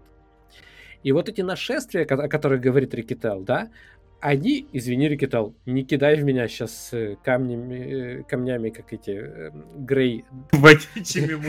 Грей дворфы. Вот, но мне кажется, еще больше может быть, да? Вот ты говорила же сама, что должна быть какая-то причина, почему жить вместе. Вот поэтому. Вот поэтому... Не, я согласна, это очень хороший повод объединяться. И я уверена, что это не предел, потому что сначала были тролли, потом пошли зомби, думаю, дальше ко мне придет кто-то, кого я еще не видела никогда. Да, и это может быть в большем масштабе. И тогда люди уже, зачем мне тебя убивать? Ты мне спину прикроешь. То есть, да, давай пойдем там как-то разберемся, проложим дорогу до, до следующего месторождения меди. Э, когда будем прокладывать дорогу, зачем дорогу, чтобы быстрее туда добраться? Ну, в общем, э, вот это все достаточно агрессивное э, отношение среды к живым людям, оно живых людей может объединять. А сколько этих людей? Ну, кстати, за медью ты особо один не походишь, учитывая, что все окрестные да, да, да, твои. Да, это тоже, да. Но а сколько их будет, этих людей? Но вот тут я хотел последнюю ремарку сделать, что мне кажется, что чем лучше, э, э, чем лучше у нас результат, надо смотреть на результат. Вот есть вот такие эмоции. Так, стоп, давайте остановимся. Как они получились? Потому что бесконечное хождение вокруг э, ярлыка ММО в ожидании чуда, что сейчас, вот сейчас, вот в следующий раз мы получим что-то невообразимое, а на самом деле мы получаем, ну, в общем-то, раздробленных людей, которые по какой-то причине что-то находятся вместе, но вместе не играют, не взаимодействуют, да? А, это хуже, чем игра, спроектированная для 10 человек, которые должны взаимодействовать, или для 32. И мы можем вынести из этого, мы можем подружиться, мы можем общаться, мы можем... Я, я же говорю, я описывал какие-то вещи, когда я кричал, ребятам, идите сюда, дождь идет, да, идите вот, вот на сервере мозговедов, заходите. И мы сели, идет этот дождь, мы в моем там простеньком домике, мы сидим и что-то обсуждаем. И это давно забытое чувство, которого нет в ММО. Так, а какой смысл тогда держаться за ММО, если его там нет? Если если вы там... Мы, мы же не можем положить его туда. Да? То есть мы игроки. Мы можем играть вот в, в, в те механики, которые у нас есть. И не можем придумать чего-то больше. Как правильно заметил Сириус, э, там, можно что-то какие-то настройки делать, но все остальные люди, они пойдут по кратчайшему пути, и в принципе это естественно. Все, я буду э, закругляться, потому что мы и так уже перебрали наш хронометраж. А все почему? Потому что было интересно. И за это я говорю спасибо всем участникам, а, всем тем, кто был с нами в прямом эфире, комментировал, тем, кто будет нас слушать. Всегда я говорю спасибо тем, кто подписывается на нас, оформляет платную подписку. Сейчас это не просто помощь, но и плюшки, которые люди получают в ответ, и дарят эти плюшки другим. Присоединяйтесь к этим людям, э, становитесь подписчиками, это интересно, мы будем развивать эту систему. И э, всем этим людям я тоже говорю спасибо. Э, и всегда говорю большое спасибо авторам, которые пишут, делятся своими впечатлениями, комментаторам. И в зависимости от полученной яркости эти люди приходят, вот как сегодня Гелленджер, Рикитал и Сириус. Пишите, приходите в следующие эфиры. Надеюсь, услышимся через две недели. Хороших вам выходных и двух недель с отличными новостями. Прощаемся. Пока. Взаимно. Тогда до встречи. Всем пока. Пока-пока. Всем пока. Будете играть в Альхейм, делайте дом в горном биоме.